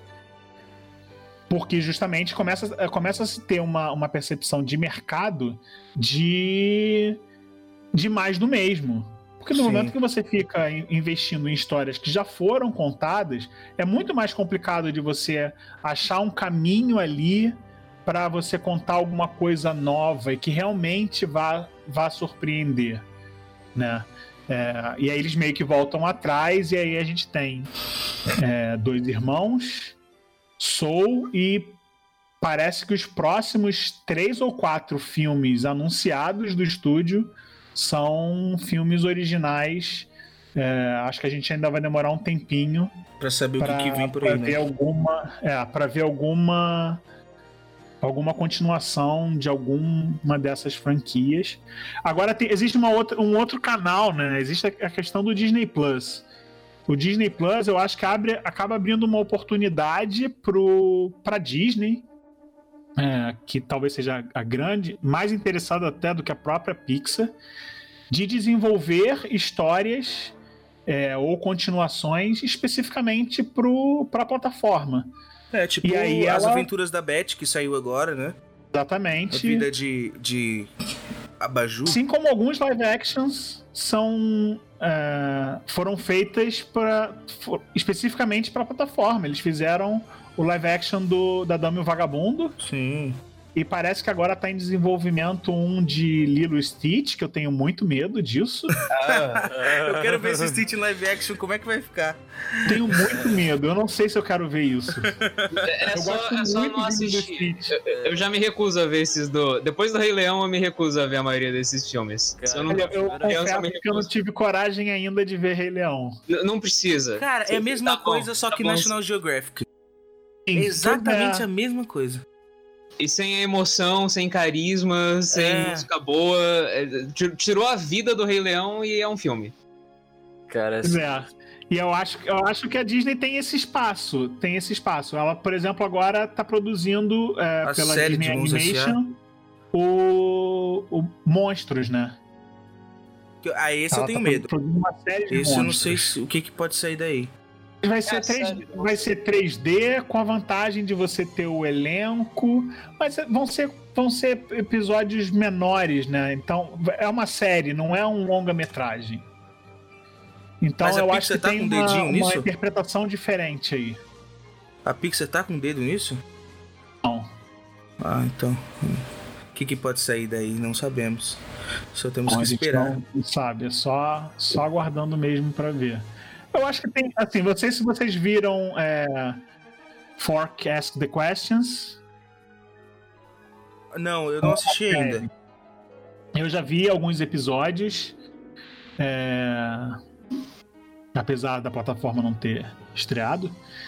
É, mas é bem, é bem divertido, assim, são, são uns curtinhas mesmo. Ele faz a pergunta, e é, é super rapidinho. Eu acredito que, que vai ter, no- nesse caso, o Forecast the Questions tem, é, tem participação da é a Pixar que produz, né? Assim como o Lamp Life Sim. que é o das aventuras lá da Beth, é, foi, a, foi a Pixar que produziu. É, eu acho que passa a se ter um espaço para isso. Que era antigamente era o espaço de bônus de DVD e Blu-ray, né? É, verdade. E aí a gente passa a ter um espaço acaba sendo um pouco maior com a produção dessas séries que antigamente fica- ficavam limitadas a passar no Disney Channel ou, ou eventualmente acabar virando um Blu-ray ou um DVD dessas séries. É, Mas eu acho que a plataforma dá uma mobilidade, dá uma flexibilidade para o fã assistir e, e possibilidade de você gerar outros conteúdos que não necessariamente vão ter um comprometimento de ser um longa-metragem, é, o. de você fazer pequenas histórias e não necessariamente ter um- uma continuidade, uma repetição daquilo, né? É, tivemos agora o Pixar Spark Shorts, né? Isso Que a Pixar abriu aí o leque para os seus funcionários trabalharem nas suas ideias. E te- Uhum. teve um ponto muito positivo que foi o Kit Book que foi indicado a Oscar. curta animado, né? Isso. Então É, cara, gerou bons é, frutos. é, é, programas como esse do Spark Shots estão tá sendo, sendo adotados por vários lugares. Já era uma tradição dos, dos estúdios, a Pixar sempre teve essa, essa tradição de escutar os, os, os empregados para fazer para produzir curta, curtas metragens. A Disney agora recentemente lançou um programa também com uns curtas que vão estrear no Disney Plus também só com, com curtas desenvolvidos por ideias de funcionários do estúdio. É, e, e acho que eles perceberam uma- um retorno muito bom nisso. Assim. Primeiro que é uma, é uma maneira, sempre foi uma maneira muito prática de você testar novas tecnologias, porque você desenvolve plugins, no caso da Pixar, plugins de animação para texturização. O, o, Piper, por exemplo, é um curta que ele surge da necessidade de se fazer um plugin para penas. Né? Para penas, penas, principalmente para penas. Porque da água já tinha sido feito para para Procurando Nemo e depois foi aperfeiçoado para Procurando, Procurando Dory. Dory. É verdade. O Hyper ele surge por conta de um plugin para penas. E, e, então, assim, cada longa ou cada curta vai ter algum aspecto, se não de desenvolvimento de história, é, um aspecto técnico de desenvolvimento de, de plugins ou de, de novas ferramentas para você tratar de alguma coisa especificamente ali, né? E aí é, a, o Spark Shorts, por exemplo, é, uma, é um espaço ótimo e, e é interessante ver que não é uma coisa limitada para o 3D que o estúdio está aberto a, a, utilizar outras propostas ou utilizar o 3D de uma maneira diferente, é, buscando sempre, é, sempre priorizando, no caso, a história, que eu acho que ali é o mais importante, é, mas não necessariamente é, tendo que usar a técnica do 3D para o desenvolvimento delas. E o Kitbull é um, é um exemplo ótimo disso, né? Você é um brinquedo! Bem, então, temos dois irmãos e Sou. Dois Irmãos já tá na estreia hoje, no lançamento desse programa, 5 de março. É... Provavelmente, enquanto você escuta isso, a gente tá assistindo, já assistimos. E a gente pode até voltar com o podcast comentando sobre esse filme. E, cara, a minha expectativa, ela não tá lá em cima, lá no alto, mas eu, eu, tô, eu, tô, eu tô muito feliz por ser algo original. O último, a última experiência original que a gente teve, que foi Viva a Vida é uma Festa, foi simplesmente maravilhoso para mim. Maravilhoso. É, então... assistir esse filme contigo foi, tipo. Foi, foi, foi uma experiência bem, bem memorável. É, então eu, eu, vai, ser, vai ser um filme legal. O Luiz já falou que eu vou chorar. Então Luiz, se eu chorar, eu já te mando uma mensagem, ó, chorei. Então tá tudo bem. Por favor, Tira uma selfie manda foto chorando. chorando né? no cinema. O filme, o filme, o, as lag, o filme sendo refletido em minhas lágrimas, assim. E o Soul foi um filme feito para mim. É, ah, o Soul, eu acho o que eu vou Soul, gostar muito de Soul, cara. Todo Soul filme do Pete tenho... Doctor, eu, eu espero. Eu espero muito. O Soul, eu acho que eu vou chorar. Eu é, o que me impressionou muito foi a abordagem, né? É, você não sabe se ele fala de alma, se ele fala do, do soul music, tem Ou todo aquele universo. É, são os dois, a junção dos dois, fala daquele universo dos negros ali, né? É, o que me impressionou foi o visual dele, que é muito, muito, muito realista. As texturas estão incríveis, só que os personagens são cartunescos, então, tipo, são os melhores dois mundos. É, esse eu tenho uma expectativa bem alta, eu acho que vai ser um, um filmaço, assim. Esse tá no, nos meus mais esperados do ano, acho que tá, tipo, meu top 10 com certeza tá. A gente comentou um pouco sobre o nos mais esperados do ano. Procura aí no, no, no uhum. os podcasts é você encontra. Segundo episódio, eu acho. Eu eu tô com uma expectativa muito alta para Dois Irmãos.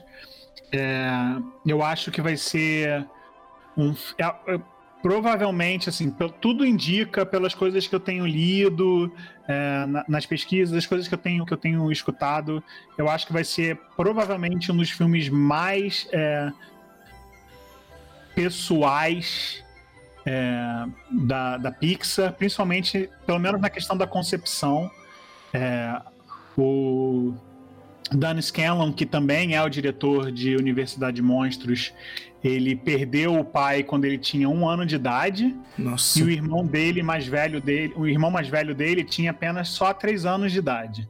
Uhum. Então os dois tinham é, pouquíssimas lembranças é, pessoais, provavelmente eles não deviam ter nenhuma. Mas os dois tinham poucas lembranças, até mesmo talvez em casa é, do, do próprio pai. E aí parece que eu tava lendo que a inspiração para a história veio de uma fita cassete. E até parece que no filme tem alguma referência a isso. É, sim. Veio de uma fita cassete que foi encontrada por um familiar do Dennis Scanlon. Que legal. E ele e o irmão nunca tinham ouvido a voz do pai e eles recebem essa fita cassete onde eles conseguem eles só escutam o pai dizendo duas coisas: olá e tchau. Poxa. E aí diz que tipo a cabeça deles pirou quando eles eh, receberam essa essa fita, porque era uma coisa mágica, né? Uma pessoa Sim. que eles não conheceram e eles os escutam duas duas palavras: oi e tchau. Caramba. Parece que veio. A, a história vem toda daí, né? a- e ele transporta esse, essa história para um universo de, de, de fantasia, né? E aí, pra mim, é, é interessante porque, assim, a gente tá falando de expectativa. Eu acho que vai ser bem divertido, mas eu acho que vai ser uma desidratação só, vai ser uma cho- choradeira. De- depois dessa história, Pô, cara, eu tenho certeza que eu vou chorar. Eu te mando por correio as minhas lágrimas, ok? Leva uns potinhos assim, vamos economizar água, vamos salvar a água do, do mundo.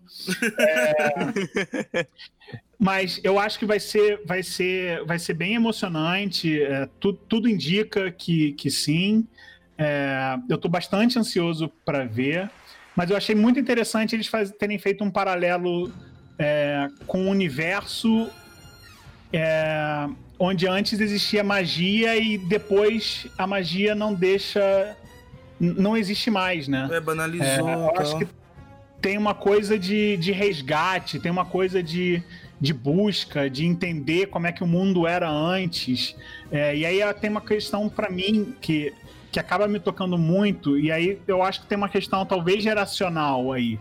É, assim como, como o Coco também mexe muito comigo por, por vários motivos e, e também por uma questão geracional, eu acho que tem uma coisa que é das gerações mais novas é, que sempre tiveram, é, de repente, tecnologia, a- acesso à tecnologia, às vezes não entenderem muito como é que as coisas funcionavam antes. Achei, achei legal da gente conversando aqui que é, eu falando da questão da resolução dos vídeos, né? É uma época que eu via, recebia, recebia vídeo por e-mail e assistia vídeo em lista de discussão, Nossa. porque a internet ainda era um negócio que começava e demorava três horas para você. Você acessava um modem discado.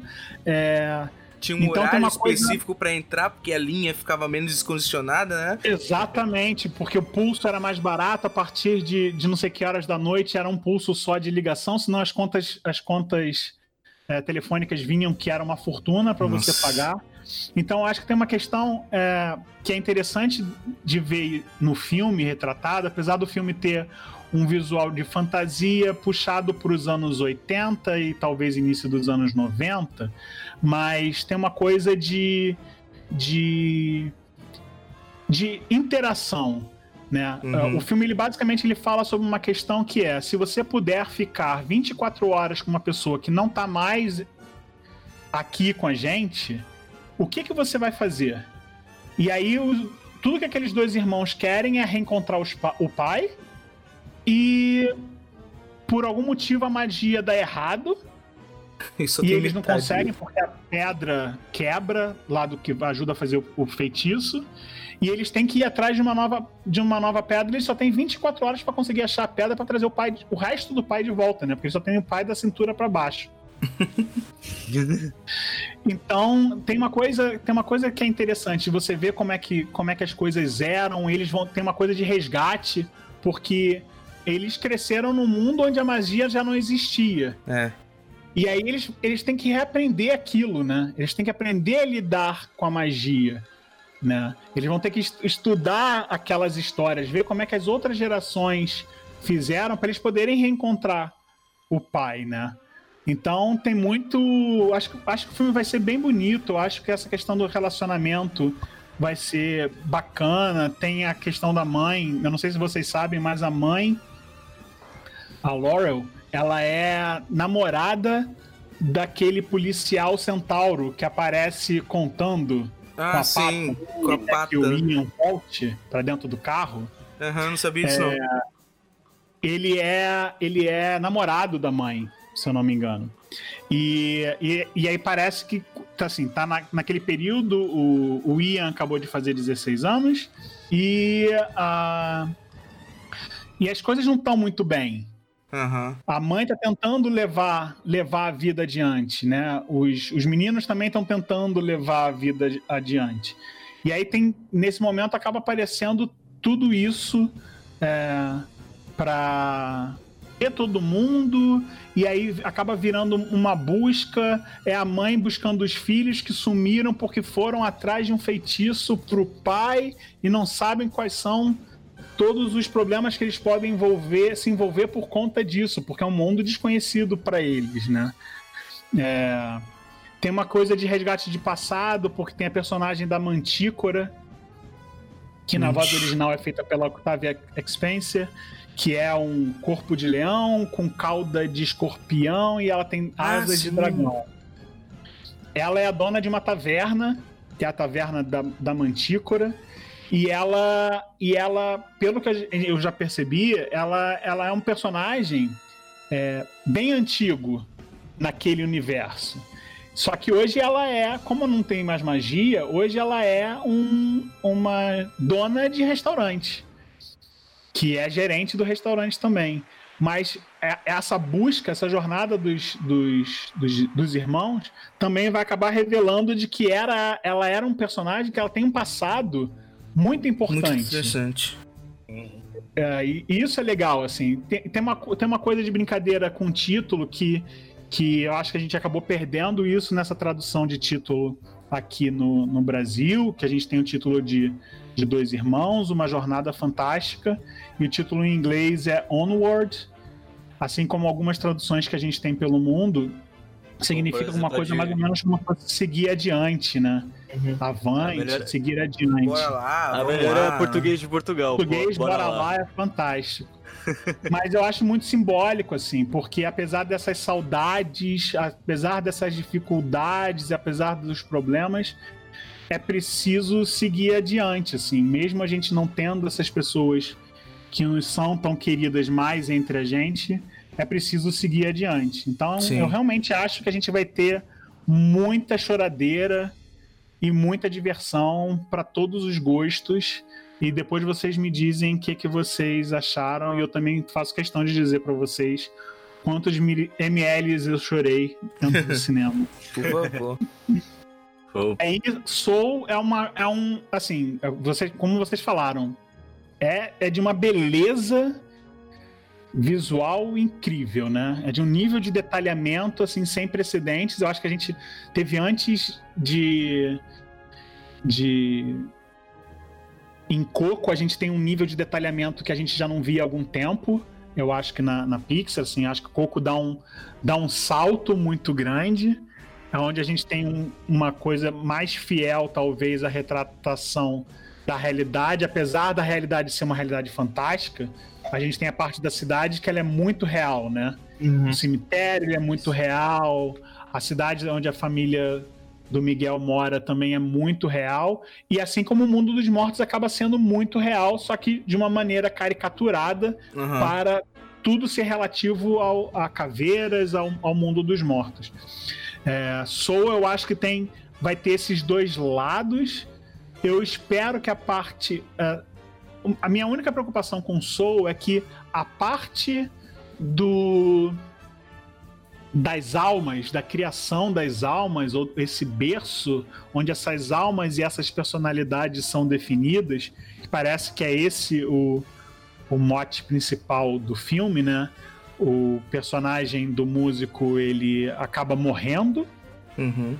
É, não, não é nenhum spoiler, isso é uma coisa que tá foi mostrado no, no trailer e está é. sendo divulgado. E meio que as vésperas dele conseguir realizar o grande sonho da vida, que era tocar num lugar específico, que é um clube de, de jazz, soul, uhum. em algum lugar, é, em Nova York. E aí ele vai para esse, essa alma dele vai para esse lugar e encontra com uma alma, uma alma jovem que é, tem um número, não tem um nome, é a 22.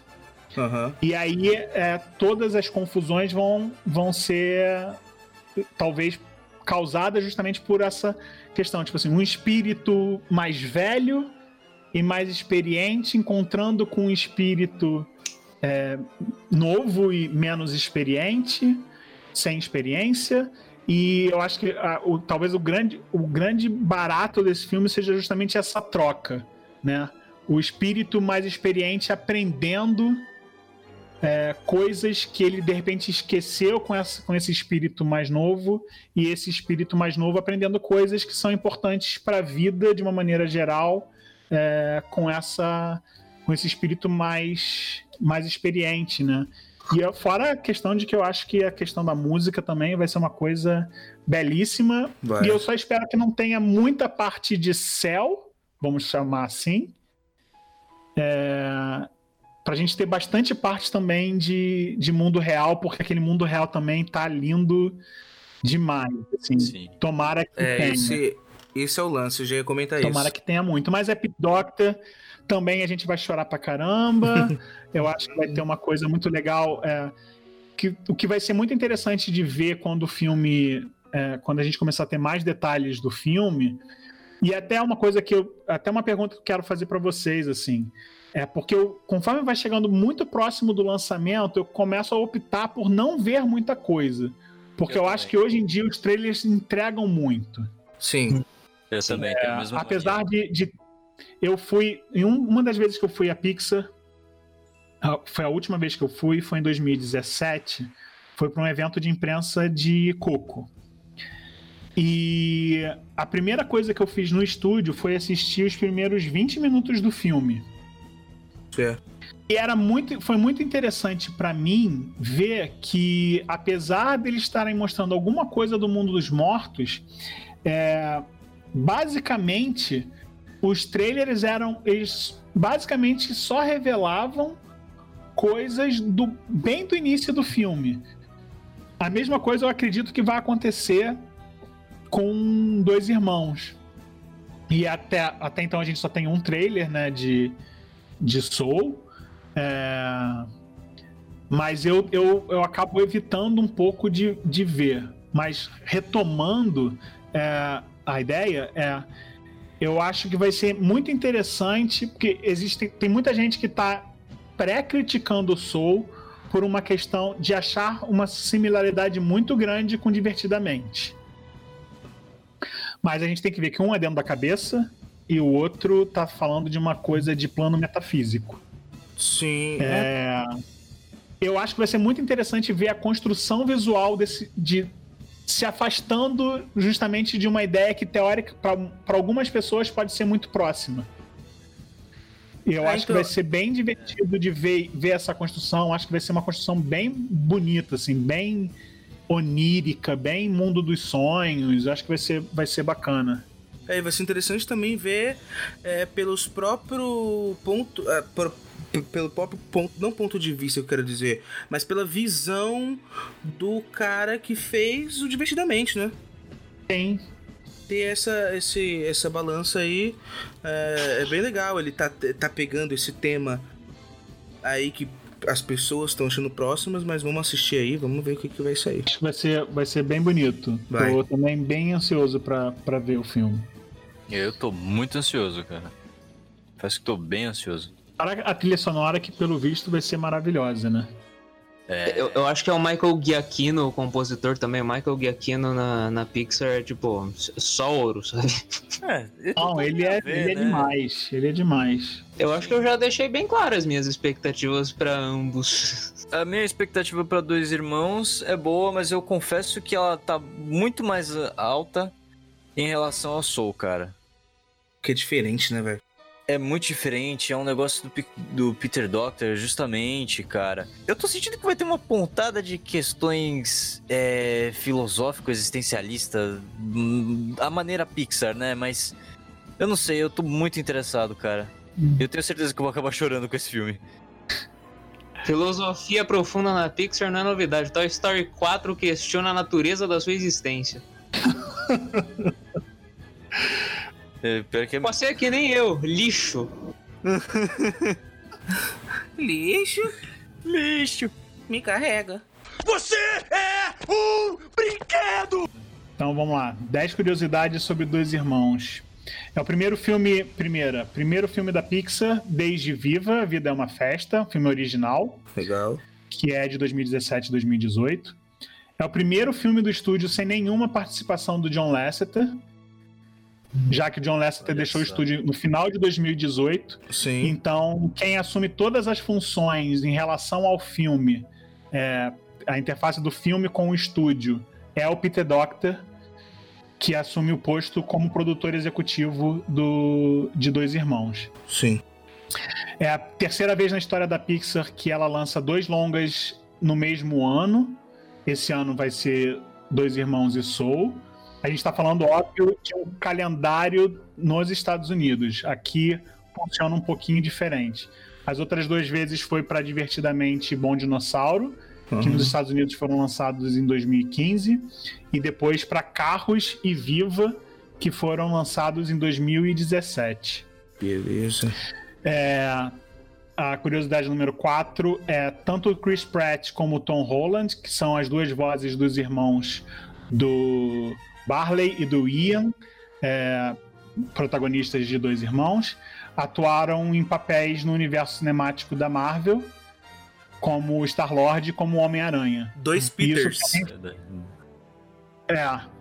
E aí isso foi, foi bacana de, de, de ver e de escutar a galera falando, ver o Dan Scanlon falando também, que foi uma coisa que eles conseguiram perceber uma intimidade também, mesmo A que a proximidade dos é personagens não, não tenha sido tão grande, a interação dos personagens nos filmes da Marvel, é, eles já se conheciam.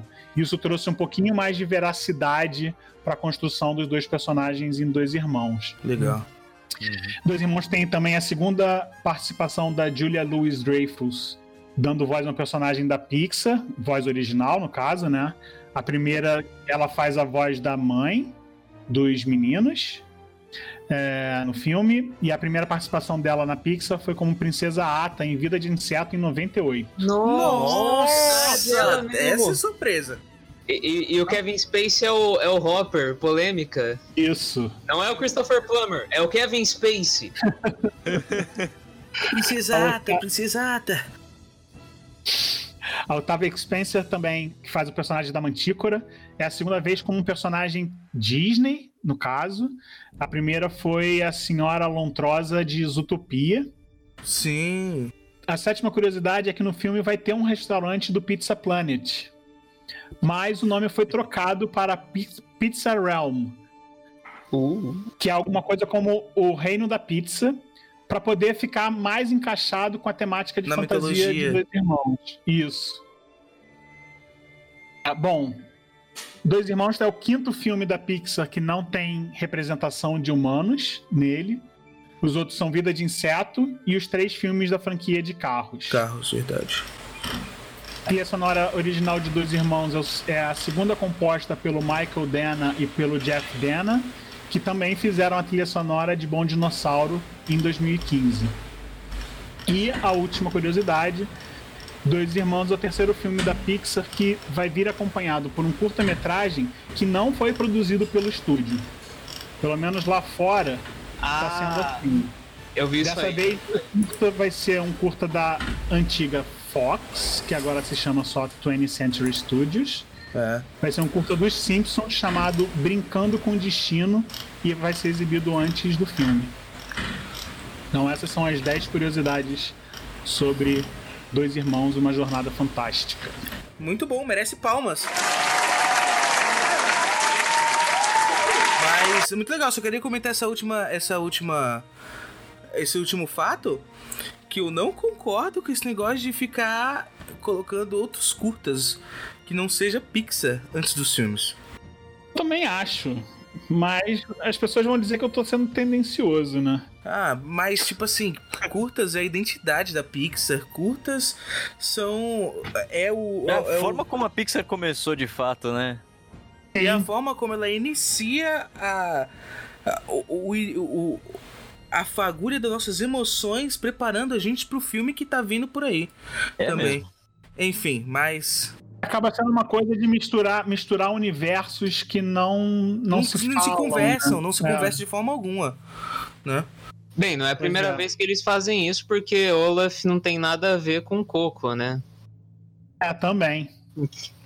Meia hora de Olaf antes de ver Coco aí é. Pu- Puta vida. Ainda bem que quando a gente foi ver não tinha, porque o pessoal ficou puto. É, tiraram na época. Verdade. E... Então vamos pro top 3. Top 3. Luiz, começa você, porque você é a estrela desse programa. Cara, obrigado pelo estrela desse programa, apesar de eu achar que eu não mereço, mas tudo bem. Você é a nossa lá. primeira- o nosso primeiro convidado celebridade, então, tipo. Celebridade, nossa! Celebridade.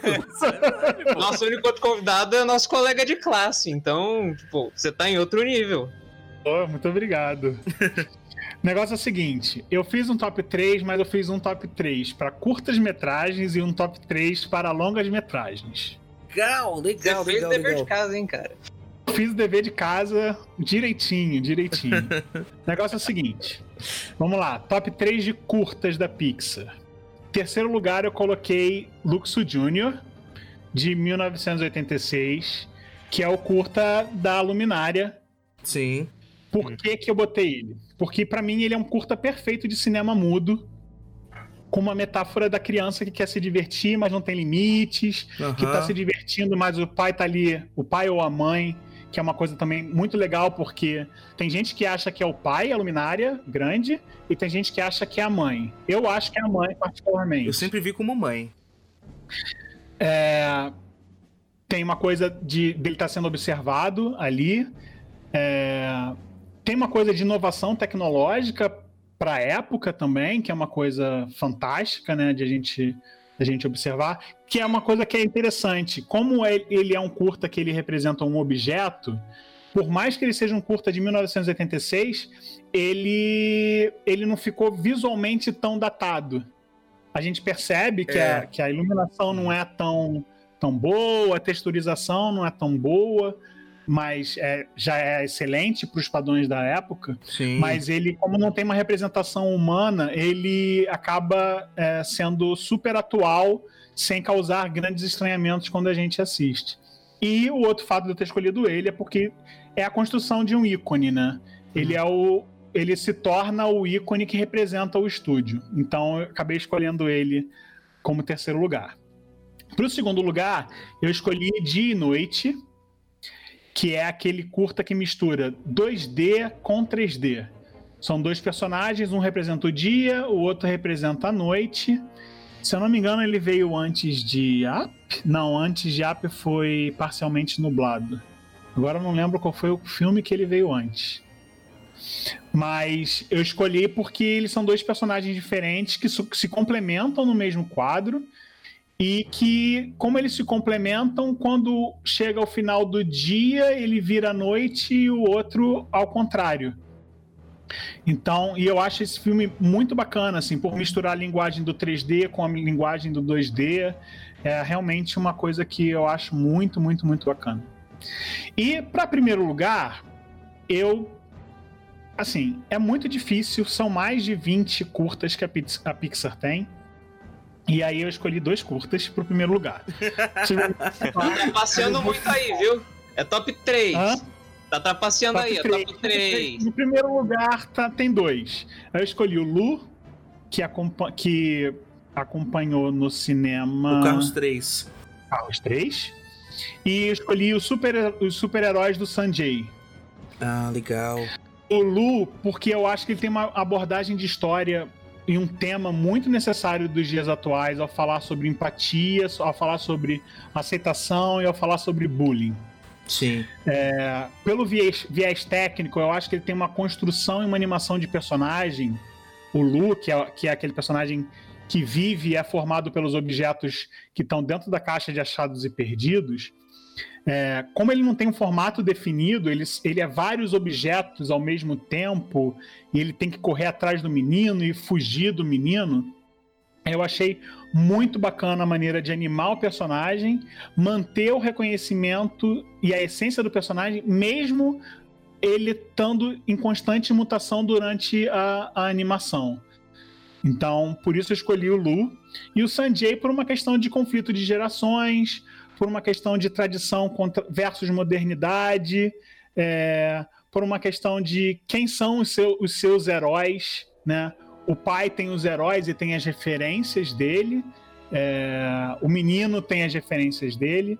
Então, além de afirmar a questão sobre a empatia e a diversidade é, e a da diversidade, em termos de história, a gente tem uma questão de representação também dos personagens indianos e é uma história baseada na mitologia hindu.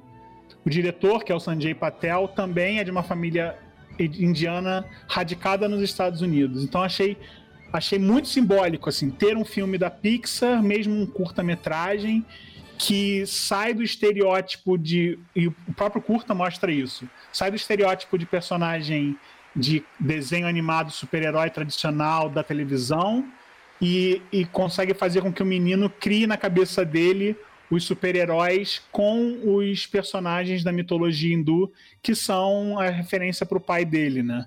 Então foi, foi muito por aí essa minha escolha. Desculpem, dois, dois curtas no primeiro, primeiro lugar.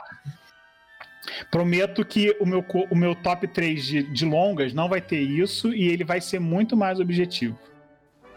Bom, em terceiro lugar dos longas, eu coloquei Monstros S.A., porque eu me lembro quando eu vi o filme no cinema e rolou, como eu já disse, uma identificação absurda com Sully. Legal. Aquele negócio daquele final que mexe comigo até hoje. Então, terceiro lugar, Monstros S.A. Segundo lugar, primeiro Toy Story. O filme é um clássico, acho que não dispensa apresentações. Eu, eu não tenho que argumentar, tipo, fala por si só, sabe? Tá. Não preciso ficar explicando. E o primeiro lugar, para mim, é a vida. Viva a Vida é uma Festa, Coco. Nossa. Por vários motivos. É, por uma questão de representação da cultura mexicana, por uma questão de representação do Dia dos Mortos, que é uma festa que eu sempre tive fascínio para ir para o México para conhecer. E eu acho que eles fizeram um, uma mistura ali e tentaram ser o mais fiéis possíveis na representação dessas festividades. Eu acho que isso é muito legal. Muito legal. Por uma questão de língua temática latino-americana e hispânica. E até pelo fato de nos desidratar em níveis épicos nunca antes vistos nos filmes da Pixar eu escolho ele como primeiro lugar do meu top 3. O meu top 3 é. É na verdade, ele tá bem difícil. Eu posso fazer uma menção honrosa? Faz, eu também pretendo fazer. É. Eu, vou, eu, eu vou começar primeiro pelo terceiro, que é Carros. Acho que foi o primeiro filme da Pixar que eu vi no cinema, de fato. Eu lembro que eu tinha. Eu era pequeno, sempre gostava de carros, gosto até hoje, né? E eu lembro de ter visto Os Incríveis, né, em casa. E sempre tem, né, no DVD, fica o trailer dos próximos filmes, pelo menos na época ficava. E eu lembro de ter visto. Eu ficava maluco, esperando e tal. E quando foi anunciado, né, de fato que é, perto da estreia Brasil, aqui no Brasil, eu lembro que eu acho que eu tinha ficado doente na semana que ia lançar. Eu tava maluco tentando me recuperar para conseguir ver o filme, né? Eu consegui ver o filme no cinema, morrendo de, de dor de garganta, mas vi. Então é um filme que tem muito especial, assim, mexe bastante comigo. Eu tenho um carinho enorme por ele, então eu boto ele no terceiro lugar. No segundo, acho que a maioria dos, dos três filmes que eu cito aqui, todos eles é bem pessoal. O segundo é Procurando Nemo, que é é, foi um dos primeiros filmes que eu vi na minha vida e tinha uma época que eu era bem viciado em Procurando Nemo. Eu saía, ia, ia do colégio, voltava toda noite. Criança tem esse negócio, né? E botava o filme pra ver todo dia, todo dia. O mesmo filme. O não é só criança, filme. eu fiz isso com, com Sherlock Holmes por duas semanas. Então, eu, eu tinha 11, 12 anos, então não é só criança. Olha aí. E acho que tudo, também toda essa questão eh, familiar é, me pega, sabe? Uhum. E o primeiro lugar, é, antes de fazer a menção honrosa, que é o Wall-E. Porque o negócio do Wall-E é porque ele já pega mais na parte cinematográfica. O filme, ele tem muita homenagem ao cinema nele. É uma coisa muito legal. A gente tem é, Kubrick, É, tem muito Chaplin no filme, no próprio personagem Tem. do Wall-E, é Chapliano total, é um Carlitos metálico, assim por dizer. e É muito bonito, é um, do contexto do filme é muito bonito, sabe? E dito isso, o primeiro lugar é o concurso, é o Toy Story. Eu também não, não, tem, não tenho o que falar. É, é Toy Story, cara. Eu não tenho como mais o que falar, cara. Então, pra, pra mim, vamos deixar o Juan por último, porque o melhor sempre fica pro final. O, o melhor, o melhor sempre fica pro, pro começo e pro final. Então, Lucas, eu e você, a gente tá sobrando aqui. Que isso, gente? Mas bora lá, eu vou fazer menção honrosa pra, pro Toy Story 1 e pro Monstros S.A. porque, tipo. Eu, eu me arrependo de não botar eles no top 3, de verdade. Me, me machuca, mas é que. Eu lembro do VHS, senti a fita em VHS disso aí, cara, não, não tem comparação, eu via isso direto. Mas enfim, o top 3, terceiro lugar é Toy Story 2, porque.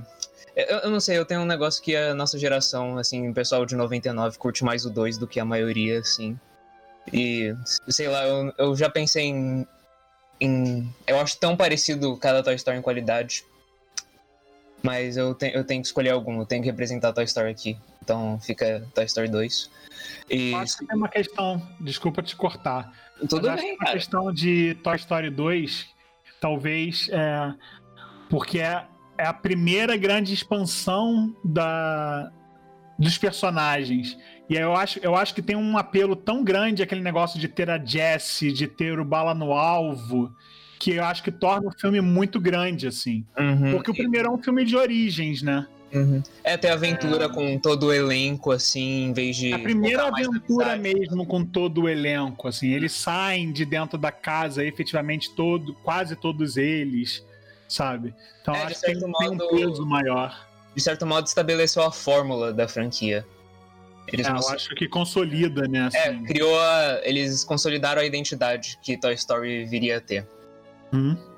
E aí, em segundo lugar, pra mim, ficaria com Ratatouille, porque é, eu, eu gosto que ele parece. É, é como se ele fosse um live action pra mim. Pô, não parece um filme de desenho animado. Ele, por algum motivo, eu acho ele um drama muito realista e profundo, e desde criança sempre.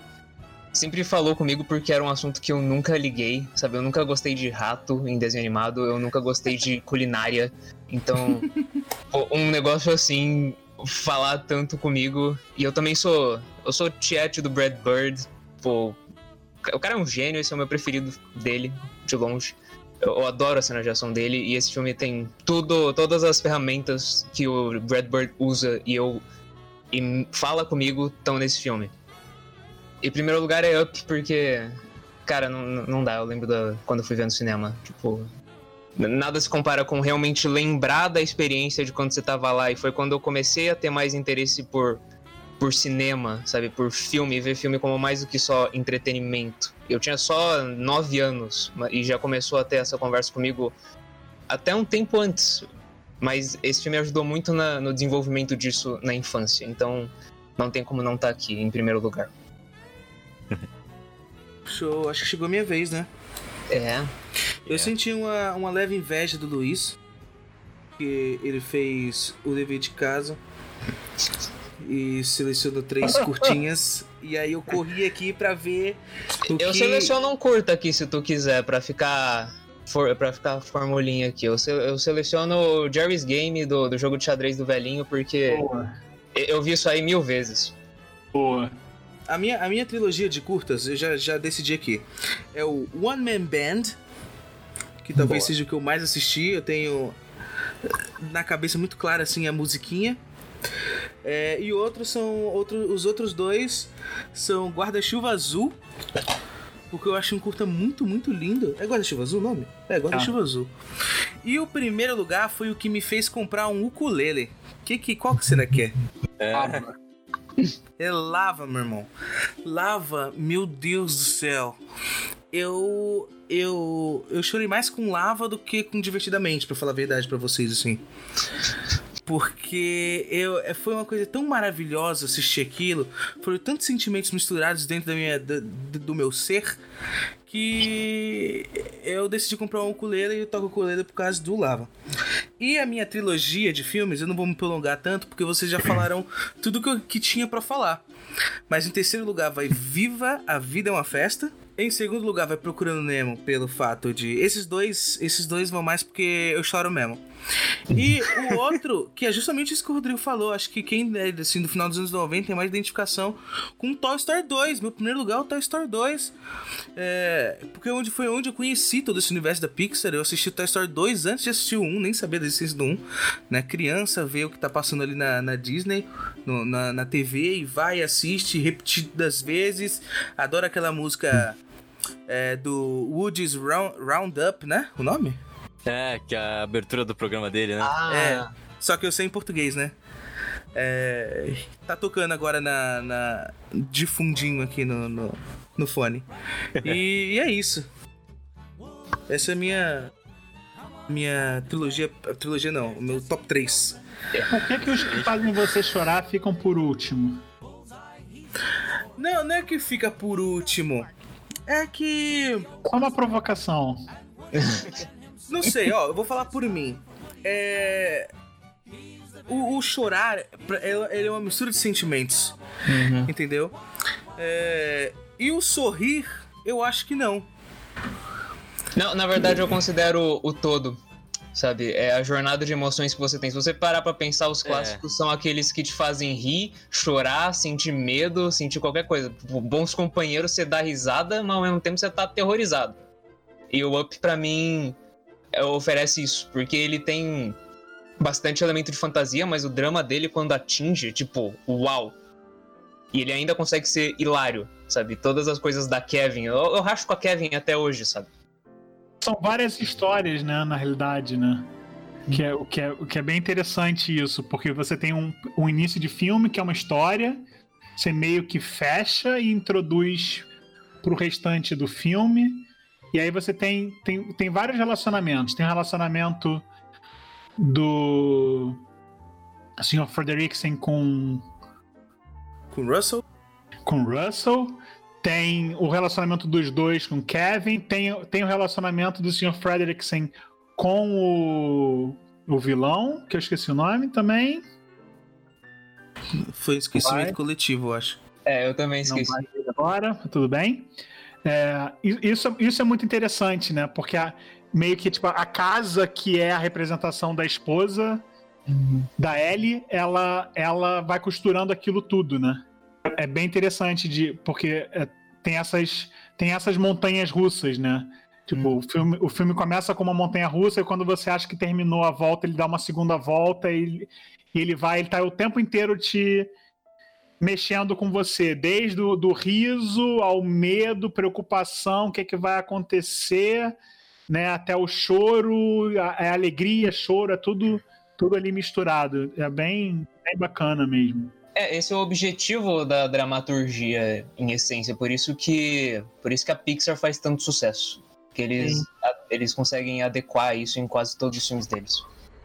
Você é um brinquedo!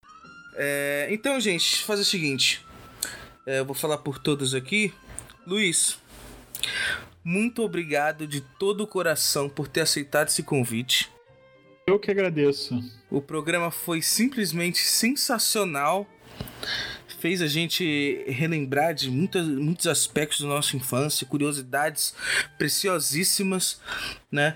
Quando eu, eu- propus a pauta pro Luiz, ele, ele curtiu, ele se aprofundou ainda mais, deu sugestão, foi bastante participativo e eu acho que isso não tem preço, assim. A gente se conhece é, no, gi- no, no, no grosso da coisa, se, conhece, se conheceu hoje, né? Na gravação desse programa. E é, só, a gente só tem a agradecer. Eu vou usar a fala dos alienígenas em Toy Story 1. Eu serei eternamente grato pelo convite. E nós muito, também, muito cara. bacana de conversar com vocês. Sempre que quiserem, pode chamar que estou à disposição. Então, muito obrigado. Obrigado É, mesmo, cara. Obrigado Pra mesmo, você que cara. está escutando aí, todos os links de todas as redes, Instagram, é, Twitter, o blog, o Facebook, tá tudo aqui do Pixar Brasil Blog para você dar uma olhada. É sensacional, recomendadíssimo. É, não tem nem palavras pelas emoções que estamos sentindo agora. Então, pessoal, basicamente é isso. Vá assistir Dois Irmãos Ouvidura Fantástica nos cinemas, porque vai ser muito divertido e, e obrigado por escutar o Procrastinando. É, então, até a próxima. Tchau, tchau. Adeus. Falou! Valeu, obrigado, gente.